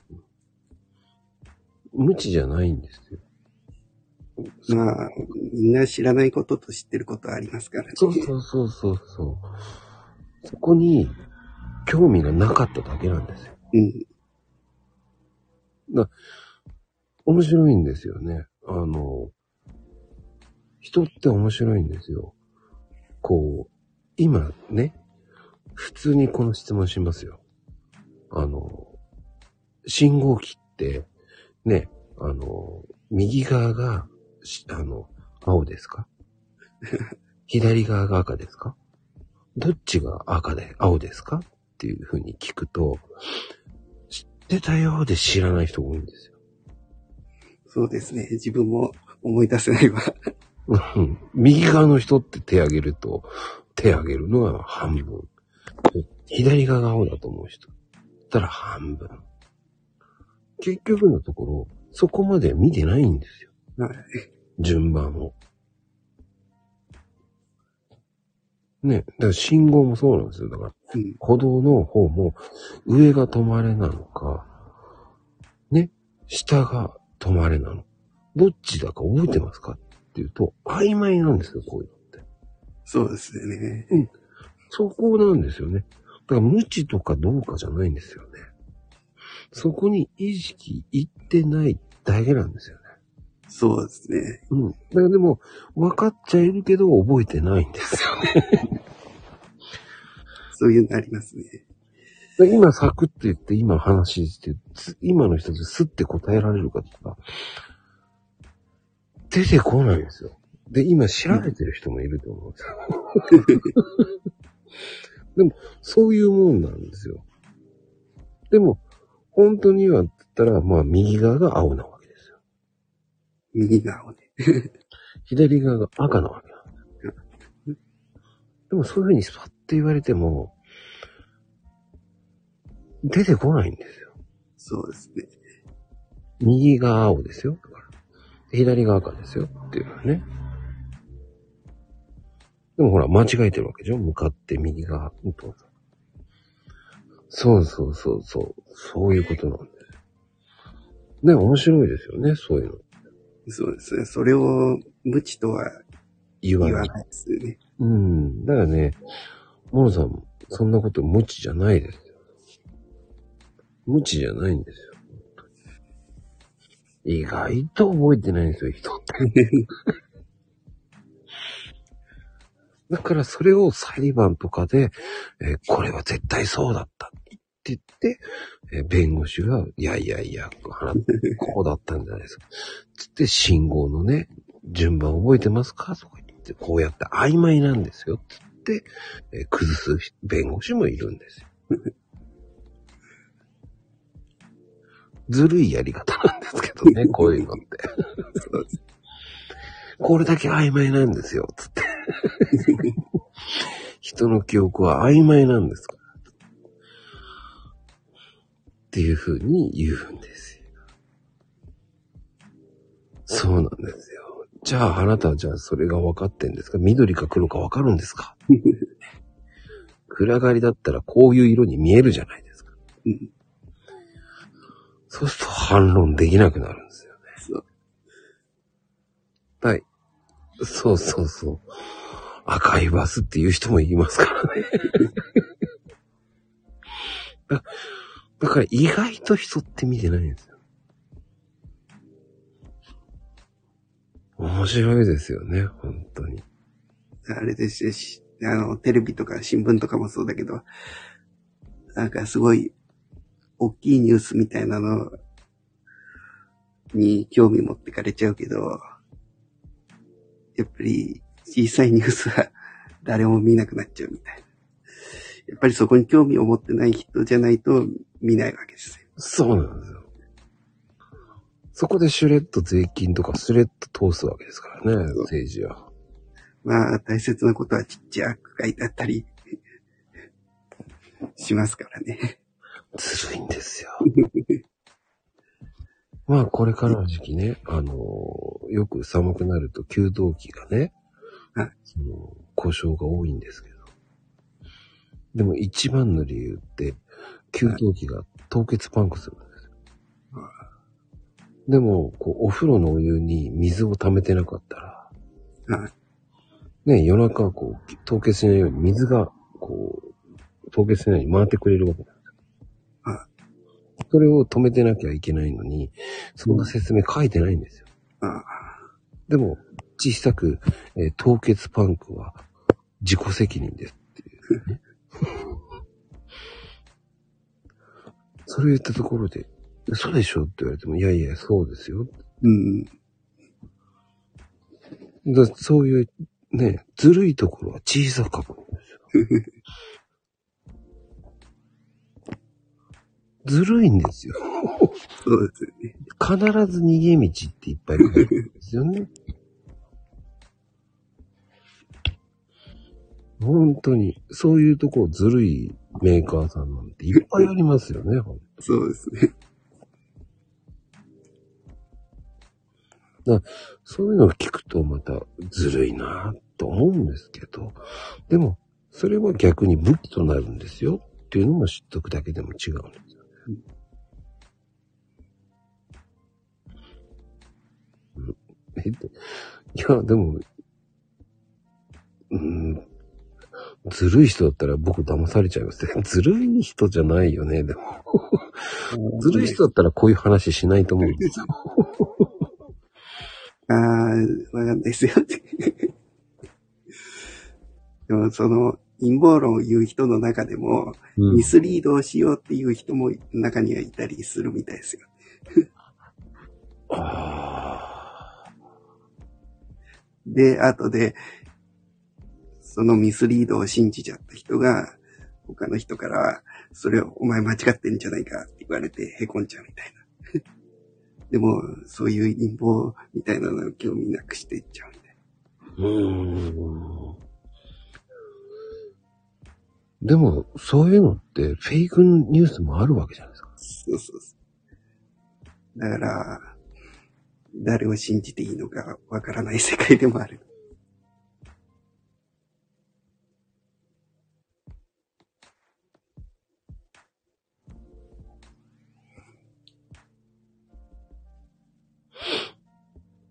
な、そういうのっていっぱいあるわけですから。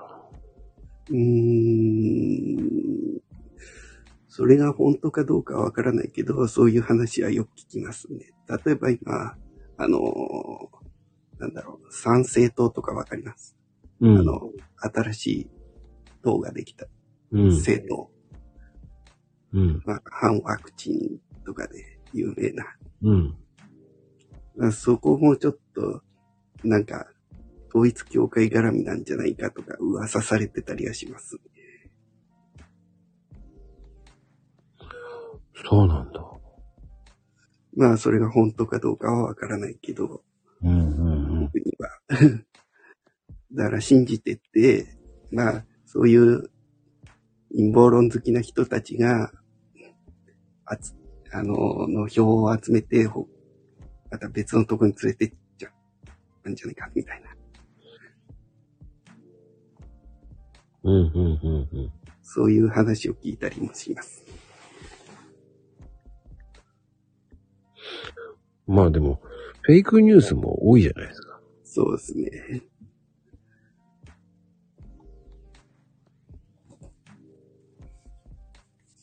そんなに信じられると思われて、うん、どうなんだろう。うん、でも、その、こうやって今話してたんですけど、僕、軽く今信号嘘ついてますからね。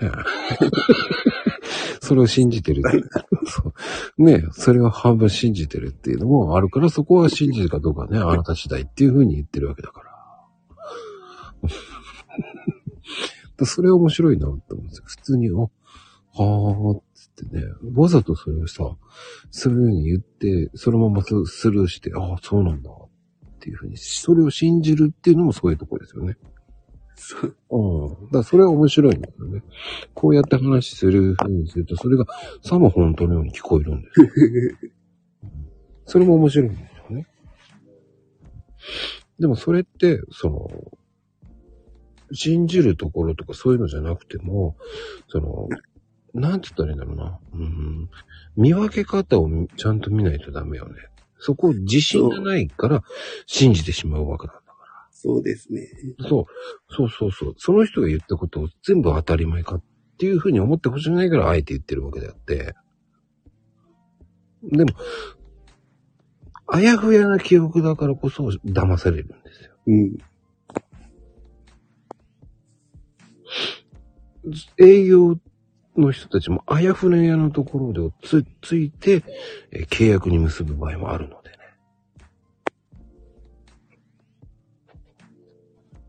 そうじゃないですか。で、ね、あの、最近本当に今、僕もね、今日ね、リアルに、あの、ユニクロの、なんか、プレゼント企画、クリスマス企画とか言って、はい。知ってる人からね、LINE 来たんですよ。あ、そうです。で、なんだこれ？プレゼントもらえるの？本当かよ？でもちょっと怪しいなと思ったんですよ。はい。見るからに、見るからに怪しいなと思って、一回目は開けてみたんですけど、いやー怪しいこれと思って、すぐその調べたんですよ、ツイッターで。はいそしたらね、結構皆さんね、フェイク、それ LINE のやつは全部ユニクロのプレゼント企画でも何でもねえからね、つって。えあの、5000円が当選しました。これを4人に LINE してくださいと言って。本当に昔の、えーメルマガみ、あの、メールのあの、迷惑メールと一緒ですよね。ああったじゃないですか。うん幽霊が出るとか、なんかあなたが呪われますとか言って5人ぐらいにメールしないととか。不幸の手紙みたいそうそうそうそうそう。騙されるやつまだいるんだと思いましたけど。まあね、僕の知り合いには全員注意喚起しましたけど。はでも、そんな LINE が来るんですよ。な。だから今ね、LINE でチェーン LINE っていうのが来るっていうことなんです。メールじゃなくて LINE で来るってこと。うん。それだけこう、気をつけてほしいなっていうのもありますよね。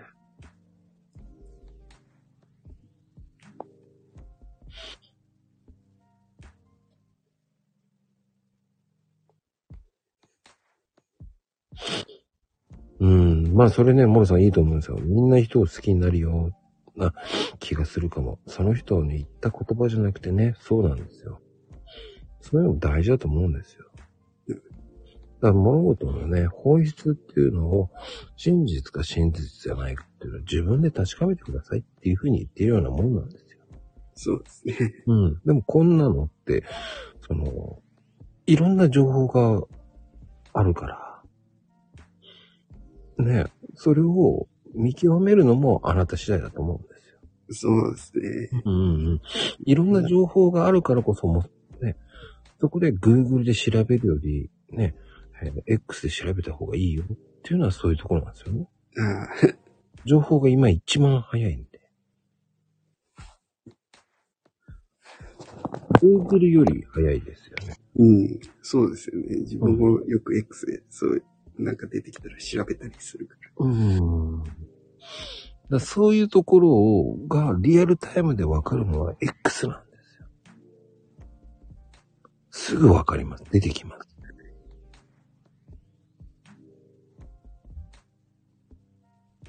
そういう正確かどうかはまたかどうかわかんないけど、情報は早いっていう。でも Google も正確かどうかなんて当たんないじゃん。まあ、そうですね。Google 言ってるのことが正解なのかってさも言うじゃないですか。昭和の上の方たちは。Google 先生と言ってた時代があったわけじゃないですか。Google が先生なわけないんだ。そうですよ。正確じゃないんですよ。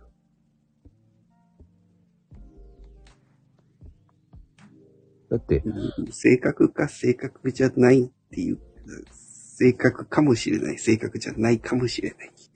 50-50だと思えばいいんだよ。正確だな情報も確かにあるとは思うけど。うん。全部が全部じゃないですよっていうふうに知っとけばいい。そうですね。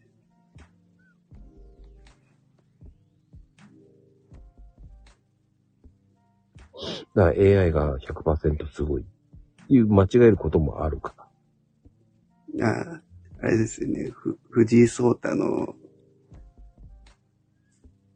なんだろう、対局とかを AI で判断してたら、急に AI が90%勝つみたいなのやったら、一手指したら、それがひっくり返っちゃったとか。うんまだ AI ってそのレベルだから。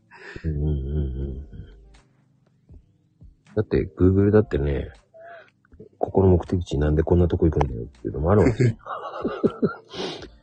もう通れねえよっていうのは、あ一回だけやりましたよ、俺。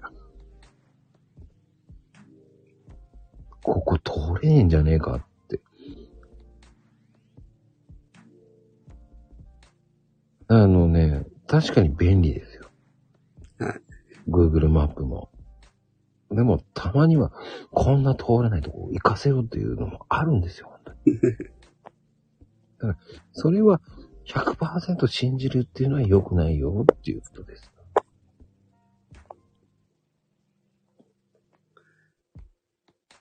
そうです、リテラシーですよ。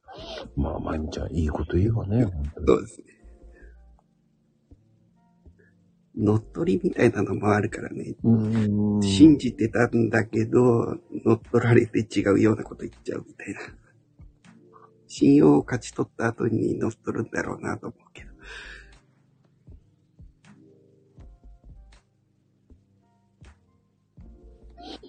ああ、そうね。それ、よく覚えてたね、情報リテラシー。まあ、よく話しますからね、マコルームは。情報リテラシーって。うん。そういうのをちゃんと覚えてるのはいい。でもね、その、旦那さんはバカにしてるかもしれないけど、バカにしてる人ほど無知だから。っ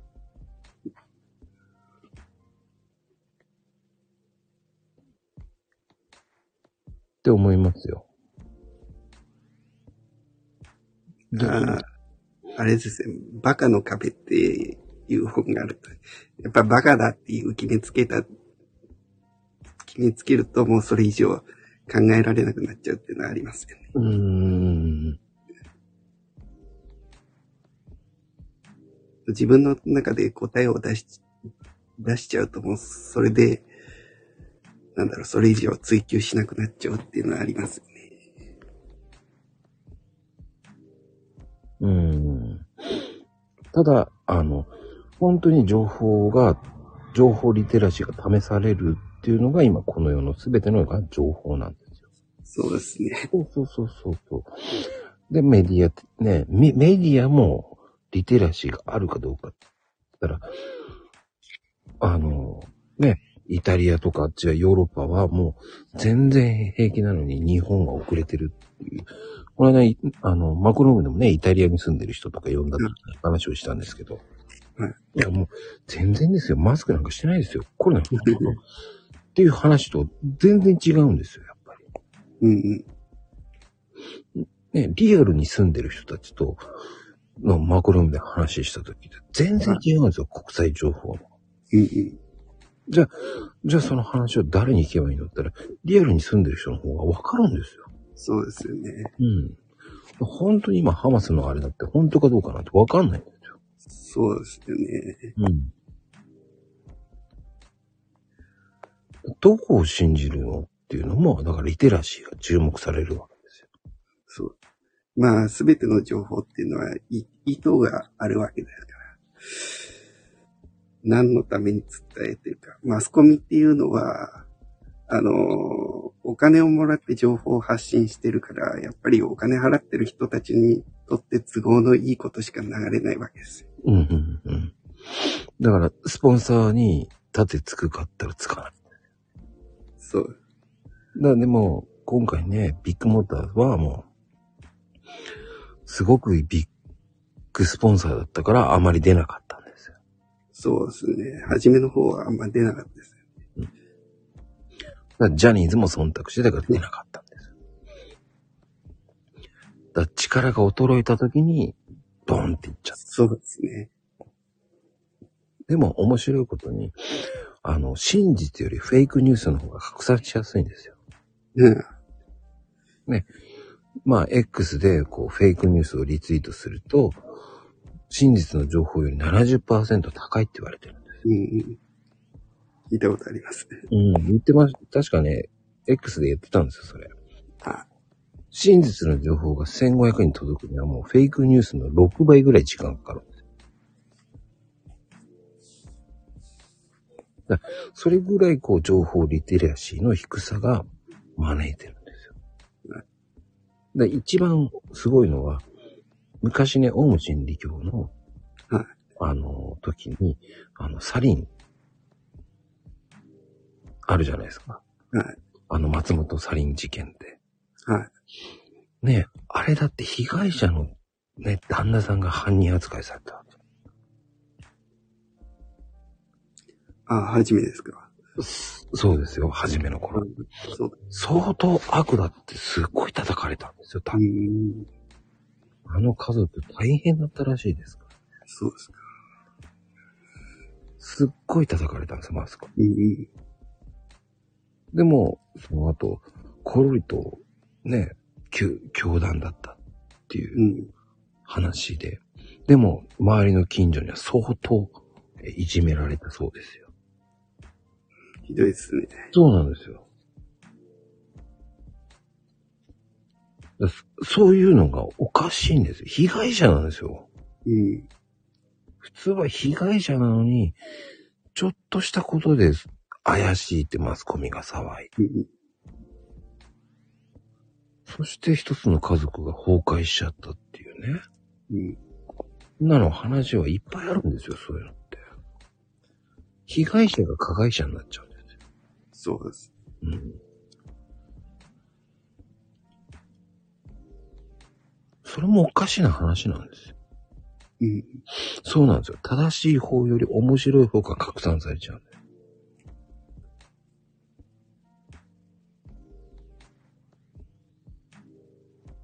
そうなんですよ。間違ってても謝んない。やっぱそれは結構問題ですよね。やっぱ、そうーん、なんかメディアっていうのは、なんかやっぱ、かなりひどい過ちをしたらもう一回会社ごと潰れちゃった方がいいんじゃないかって思っちゃう時もあるから。う。うん、やっぱ潰れないっていうのが問題なのかもしれない。そう。だから本当はコンプライアンスに問題があるんだと。やっぱもうちょっと危機感を持ってもらいたいよね。うん、いや。うん。まあやっぱりこう、そういう情報とかそういうのも、いかにいろんなことを、間違いを、いかにそれは間違ってるかどうかっていうのも判断できないときは誰かに聞くのが一番いいんですけどね。そうですね。うん、まあ、そのね、正しく照らすルールってないんだよね、もともと。あるようでないんだよ。そのルールがあったとして、もしかしてそのルールが意図的にちょっと間違って作られたルールだったっていうこともあるし、そう。なんか、偉い人がつ都合よくルール作っちゃうみたいな。いっぱいあるね。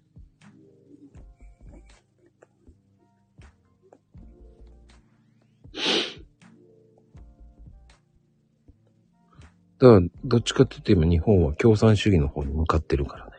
そうですね。うん。まあ、さすがマーコさんだって。何がですか？いや、日本が共産主義に向かってるって言ったら、あんまりそういう、そういうことを信じる人いないなと思ってたけど。いや、それはね、もう日本はね、今本当に共産主義に行こうとしてるんです。はいそうなんですよ。それがもう、もろわかるぐらいな感じになってきてますよね。そうですね。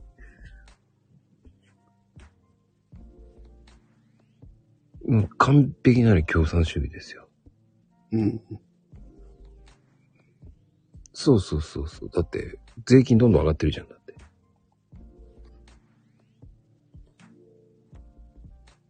ほんとそうですよね。はい、そう思います。北朝鮮にも柿はあるのかな？柿？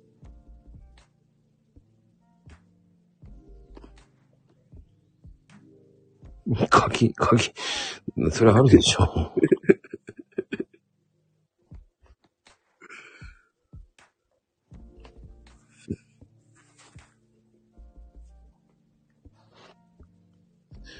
今食べてるよって、いや、食べてください。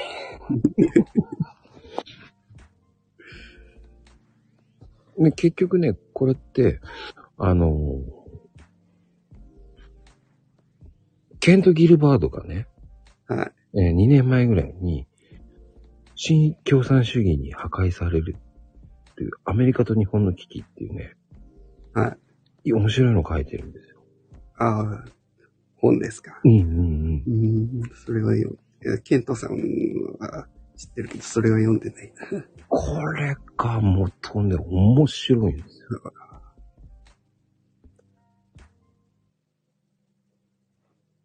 で、普通でしょ。ギルバードって言ってんだからさ。なんでデリカシケントデリケット。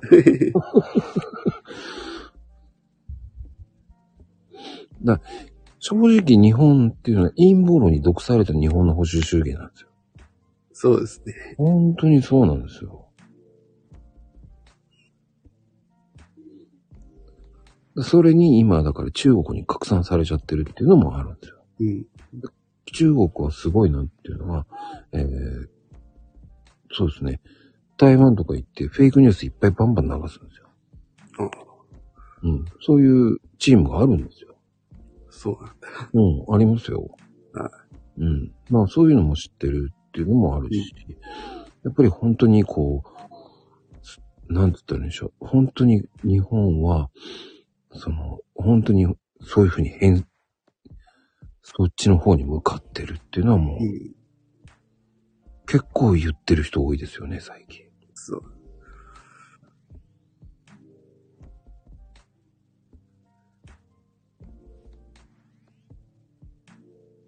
うん。まあね、本当に。い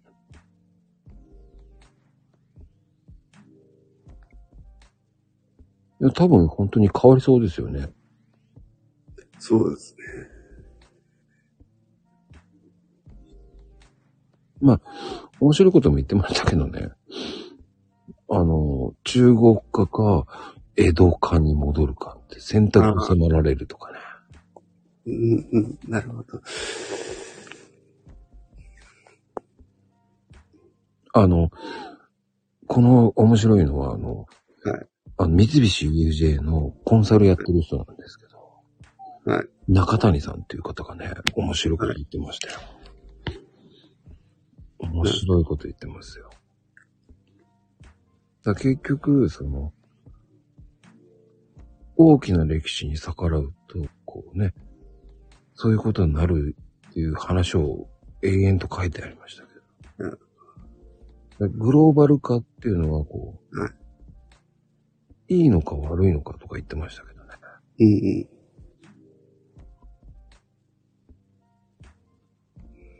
まあ、グローバル化は、まあデメリットも結構大きいと思うんですけど。まあ結局コロナだってグローバル化のせいで起こった問題の一つだし。うんうんうん。いや、どっちも嫌だって言われても今そうなりそうな。でも、んもう変わらなくなってきてるんですよ。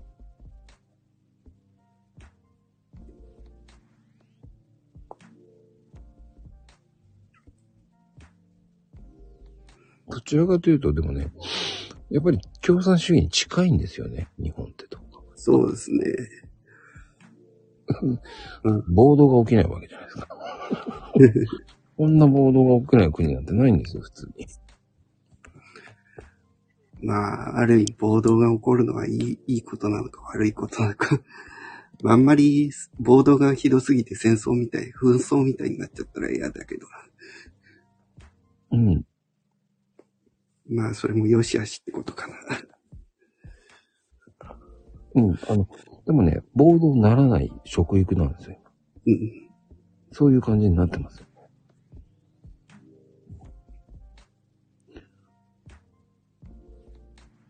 あでもあの、まだ日本って恵まれてるんですよ。だから。そうですね。でもね、共、あの、若者に聞いたら共産主義って怖くないのかとかね。うん。こう、聞くと、そんなこと、そんなことはないっていう人もね。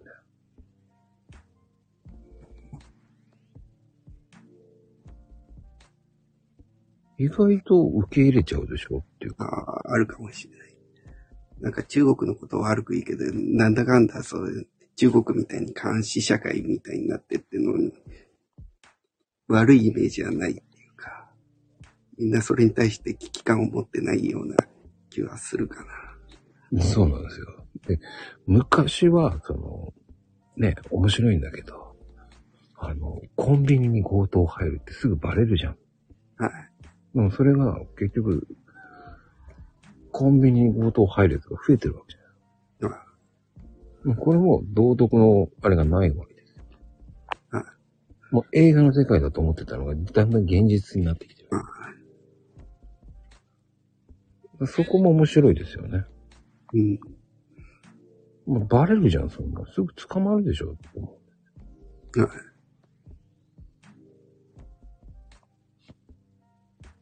ら詐欺はなくならないっていうのはそういうとこなんですよね。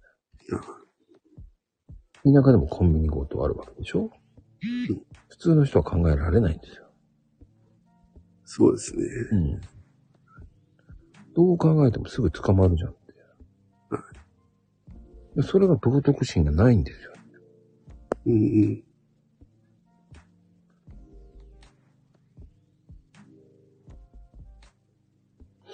神戸強盗はあまりないよ。うん。こうんれは地域性にもよるかもしれない。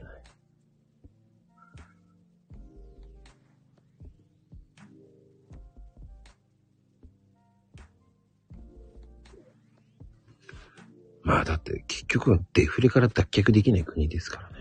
そうですね。日本経済に根本的な問題があるから。うん。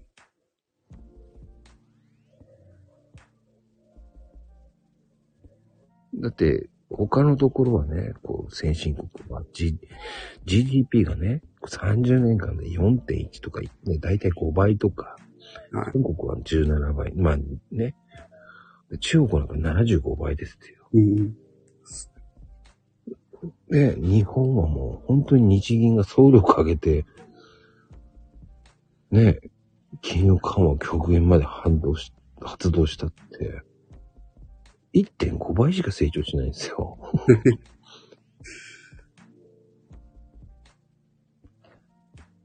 1.5倍ってどういうことよ、先進国で？そうですね。アメリカでさえ4.1ですよ。うん。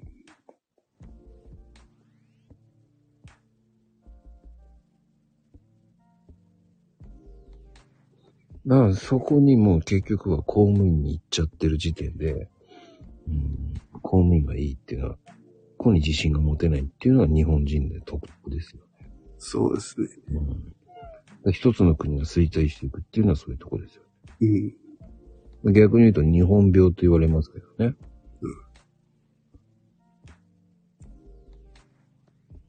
でイギリスは復活してきてますけどね。あイギリスも本当、国民仕方ないと諦めたんだけど。うんでもやっぱりリーダーが良くなって、やらなくてはならないうんってことをやるって言って、うんイギリスは伸びてってるわけですようん。だから5倍近くまで上がってるんですよね。で今は経営者がこう、やるべきことをやってないから今のこういう状態になってる。うん。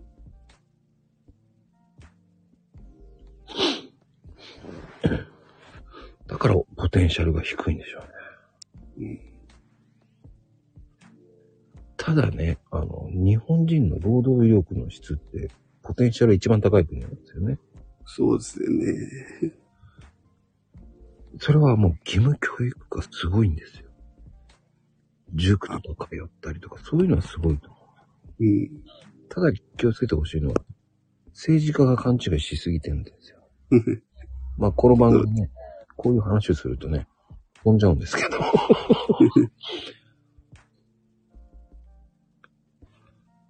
知れば知るほどそうなるんですよね。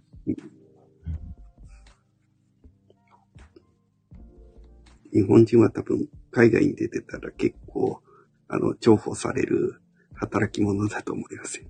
ああ今だから今、海外で日本人で、普通に70万、100万選手多いですよ。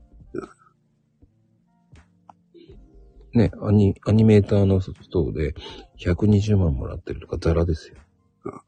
日本のいるアニメーターさんの給料聞いてびっくりしますから。僕の知り合いがその時中国行く前に給料聞いた時びっくりしましたからね。週1日しか休めなくて、はい。23万ですよ。手取り。そうだった。で、中国行ったら、はい。150万ですよ。うん。一挙に1000万プレイヤーですよ。それだけ違うんですよ。うん。それぐらいの値段が違うんですよ。なんつうか、なんだろう、安く買い叩かれてるような感じがしますよね、日本で。やっぱり、そそれなりの能力あるんだけどね、本来は。で、今これからね、主婦の人たちも、ね、今男性の方もとか女性は150万の壁って言って、これからどんどん下がっていきますからね。はい。今これから110万とか目になるわけですよ。でもこれがどんどん下がっていきますからね。うん。もう一回下げたことより、もうどんどん下げていきますよっていう風になっていきますから。だから結局、専業主婦の優遇をやめるわけですから。そうですね。ってことはもう、ねえ、真の消費、消費家がもう対策が望ましいって思われてるような感じですからね。はい。本当おかしいんですよ。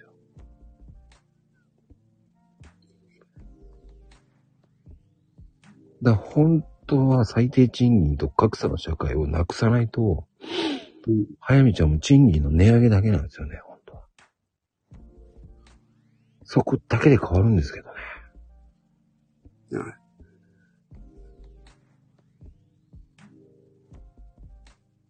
だって、ニューヨークのウェーターさんの時給、はい。今5000円ですよ。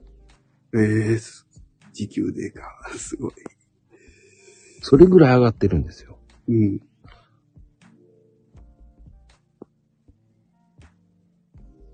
僕、総理大臣になれないです。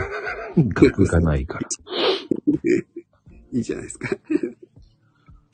なんないですよ。なれないですよ、その分。でも、本当にひどいんですよ。もっとなれる人いっぱいいますから。僕なんかなれないですか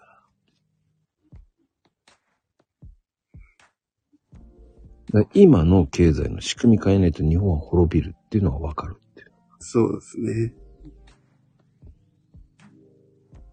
だ本当は今のトップの人が本当にひどいんですよ。うん。ずるいのは今大得意な自己責任っていう形で終わらせる。そう、それずるいですよね、やっぱり。責任転換、完全に。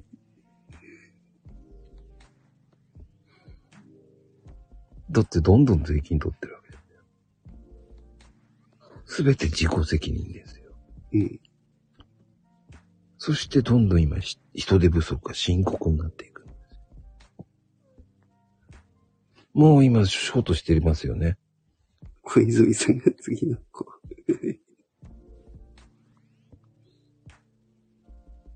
いやいや、ならないよ。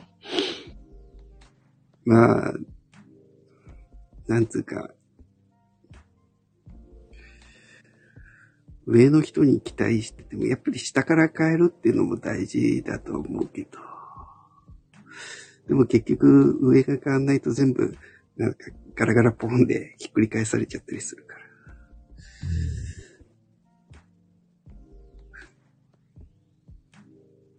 そこは難しいかな。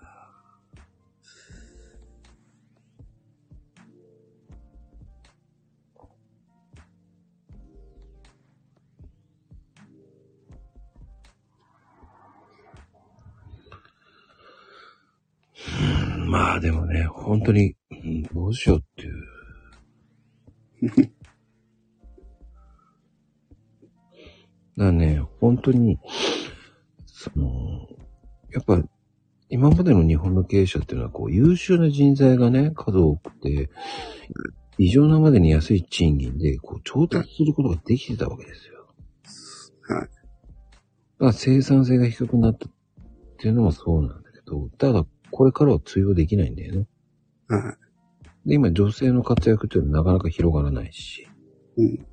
こう、最低賃金で女性雇ったとしても、ね、年間の賃金200にも、200万ぐらいにもならないわけじゃないですか。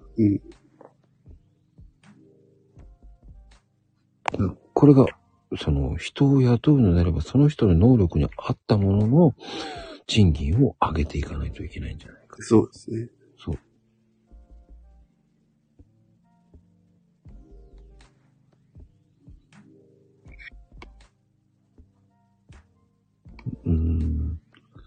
だからもう本当に、その経営者の、うん、まあでもでも本当に、だね、その、結局、今の経営者って、こう、労働者は安く雇って無駄に使うのが当たり前。なんか、人材を、なんつうか、コストだと思っているところがありますよね。うん。だだ普通に世界的に見てみれば非常識なんですよ。そうですね。だから本当に日本の経営者の、っていうか企業の経営者のマインドを変えないとダメなわけですよ。うん。だからね、その、もう30年前ぐらいだったら、世界で10位だったんですよ、生産性が。はい。今じゃあ、40位ぐらいまで落ちてるわけですよ。はい。今はもう韓国にすら負けてるわけですよ。うんうん。生活水準だって韓国にも負けてるわけですよ。そうですね。で、なぜインバウンドが今増えてるかって言ったら、うん。日本の方が物価が安いから来てるだけなんですよ。そう。だ日本のおもてなし、おもてなしではないんですよ。ただ単に安いから来てるだけなんですよ。そうですね。それなんですよ、だから。うん。なんか観光、り観光大国目指そうなんて言ってるけど、それ違うでしょって思う。違うんですよ。そうじゃねえんだよってう。ん。安いからだろって来てないんだよ。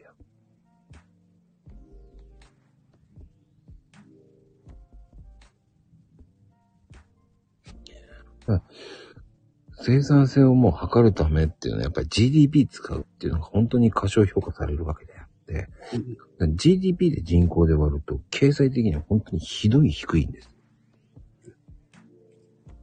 だから本当に貢献しないっていうわけじゃないけど、失業率が多いイタリア、スペインとかに比べたらもう、日本の方が何失業率は低いけど、押し上げられないんです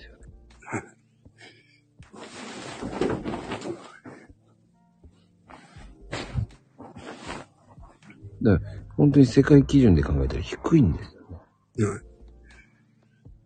だからもっと現実見てほしいと思います。そうですね。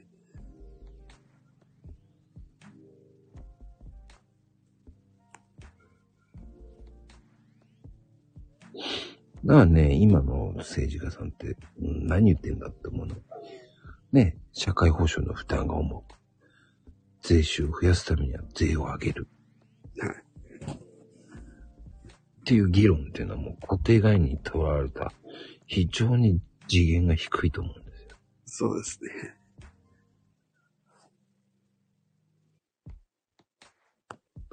だから腹立つんですよね、多分うんあの言い方が。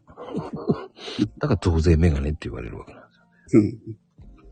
そうなんですよ。労働環境も大事なんです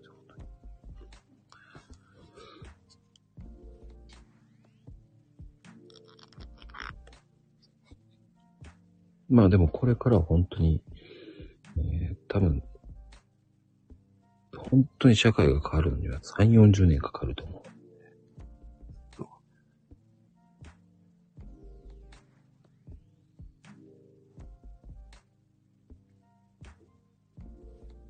う。うん、多分どうなんでしょうね。いや、変えられないよ。どうなってるかわかんないぐらいになる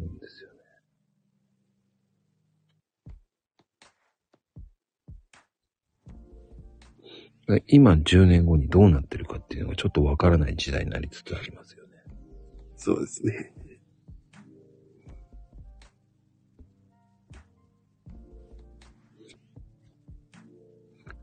あのー本当に簡単に言うと、昭和っていうこう、人口増加時代だった。はい。要は、こう、何後遺症みたいな感じだと思うんですよね。ああ、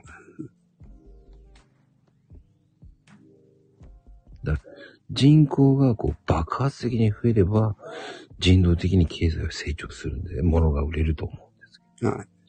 ど。でも人口が激変時代なんで、うん。だから高年齢者を支える人が年々増えてるっていうのはおかしいんですよ。うん。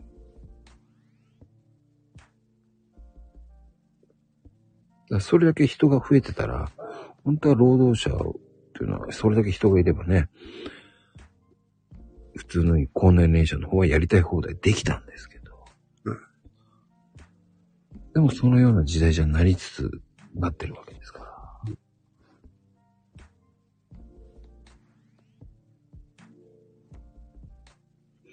だから多分、下手するとですよ。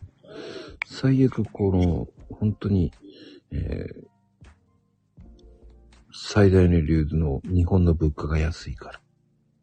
うんっていうのは、しん日本の真実をまだ分かってない人たちが多すぎる。そのうちここまで低くなって、最後の場合はもう、他の国から支援でもらうとか。落ちぶれる可能性もあるからね。だからぜひね、皆さん。本当にイエスマンでいいのかそう思ってほしくないんですよね。うん。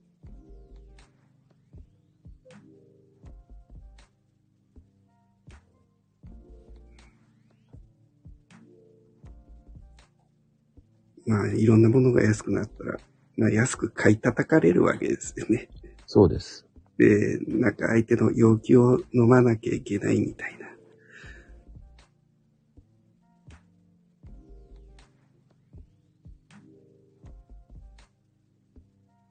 うーん。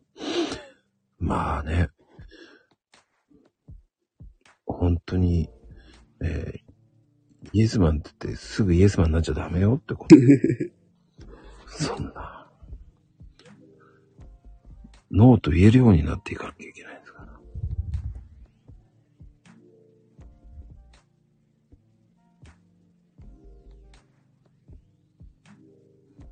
うん、ってなことでね、気がつけばこんな時間ですよ。なんか久々にすごい、こう、陰謀論で盛り上がりますね、ヨウさん。そうですね。うん。いや、まさかその、この話でユーゴさん食いついてくるとは思わなかった。あ、そうですか。僕も大好きなんで、その辺。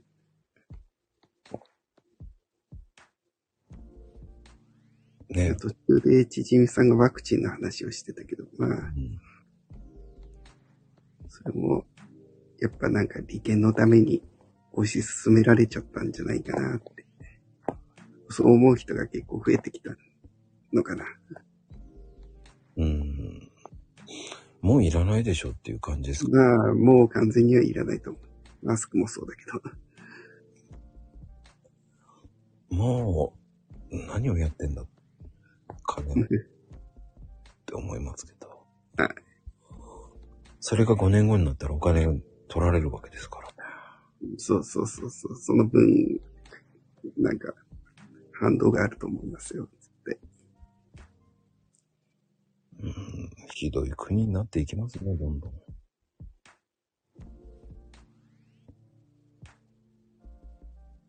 いやー、でも、皆さんね、ちょっと考える時期になってきてるんですよ。いや、でも今日は本当に、えー後半めちゃめちゃ内容の濃いお話を。ね、その、まあ、虫歯気をつけてください。いや、でも本当に、虫歯ね。虫歯もそうだけど、やっぱり一人一人がその危機感を感じてもらう。うん、まあ、ちょっとは考えるようにしてもらえたらそうですね。と。まあ、ある意味、危険、危機感を感じることも大切だけど、あと、まあ、ポジティブになることも重要ですよね。そこで、うんなんか悲観しちゃって、もうダメだみたいなの思わないように。そうそうそう、ダメだな、ないんですよね。今のは最悪そうなっちゃいますよって言ってるだけそうですね。そうならないためにもどうするか、自分がどうするかっていうふうに、どうするか。うん、一番どうしたいかを考えるのがいいかもしれない。あの人たちに任してられるのかっていうのもありますよね。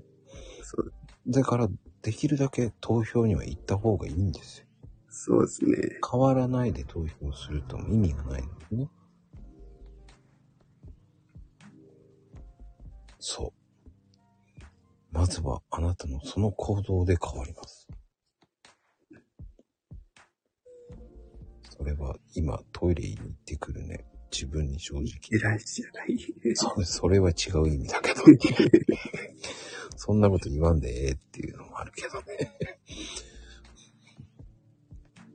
言わなきゃわかりませんって。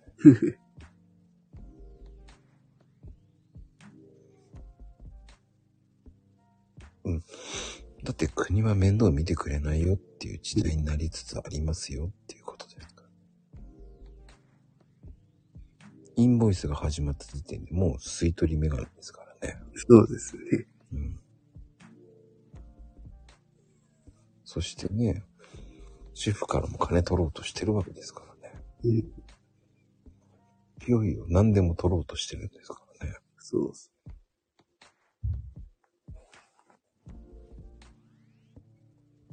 面白いですね、本当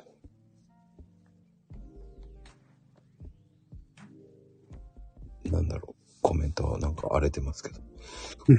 あ、しょうかね。いやー、でも久しくうん内容が濃いお話ができました。そう、自分には何ができることも考えることも大事だと思いますよ。ヘイトさんこのこと言うね。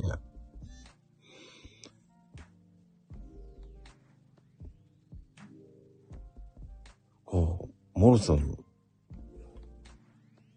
奥さん、まゆみって言うんだ。じゃあ、やらかしてませんか？大丈夫ですか？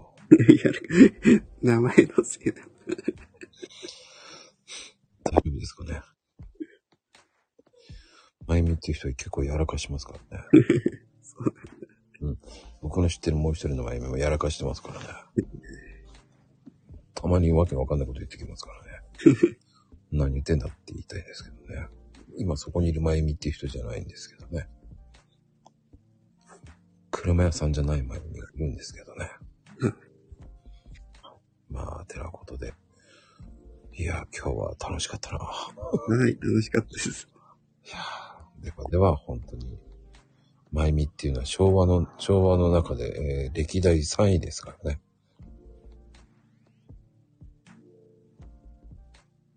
てなことで、終わりです。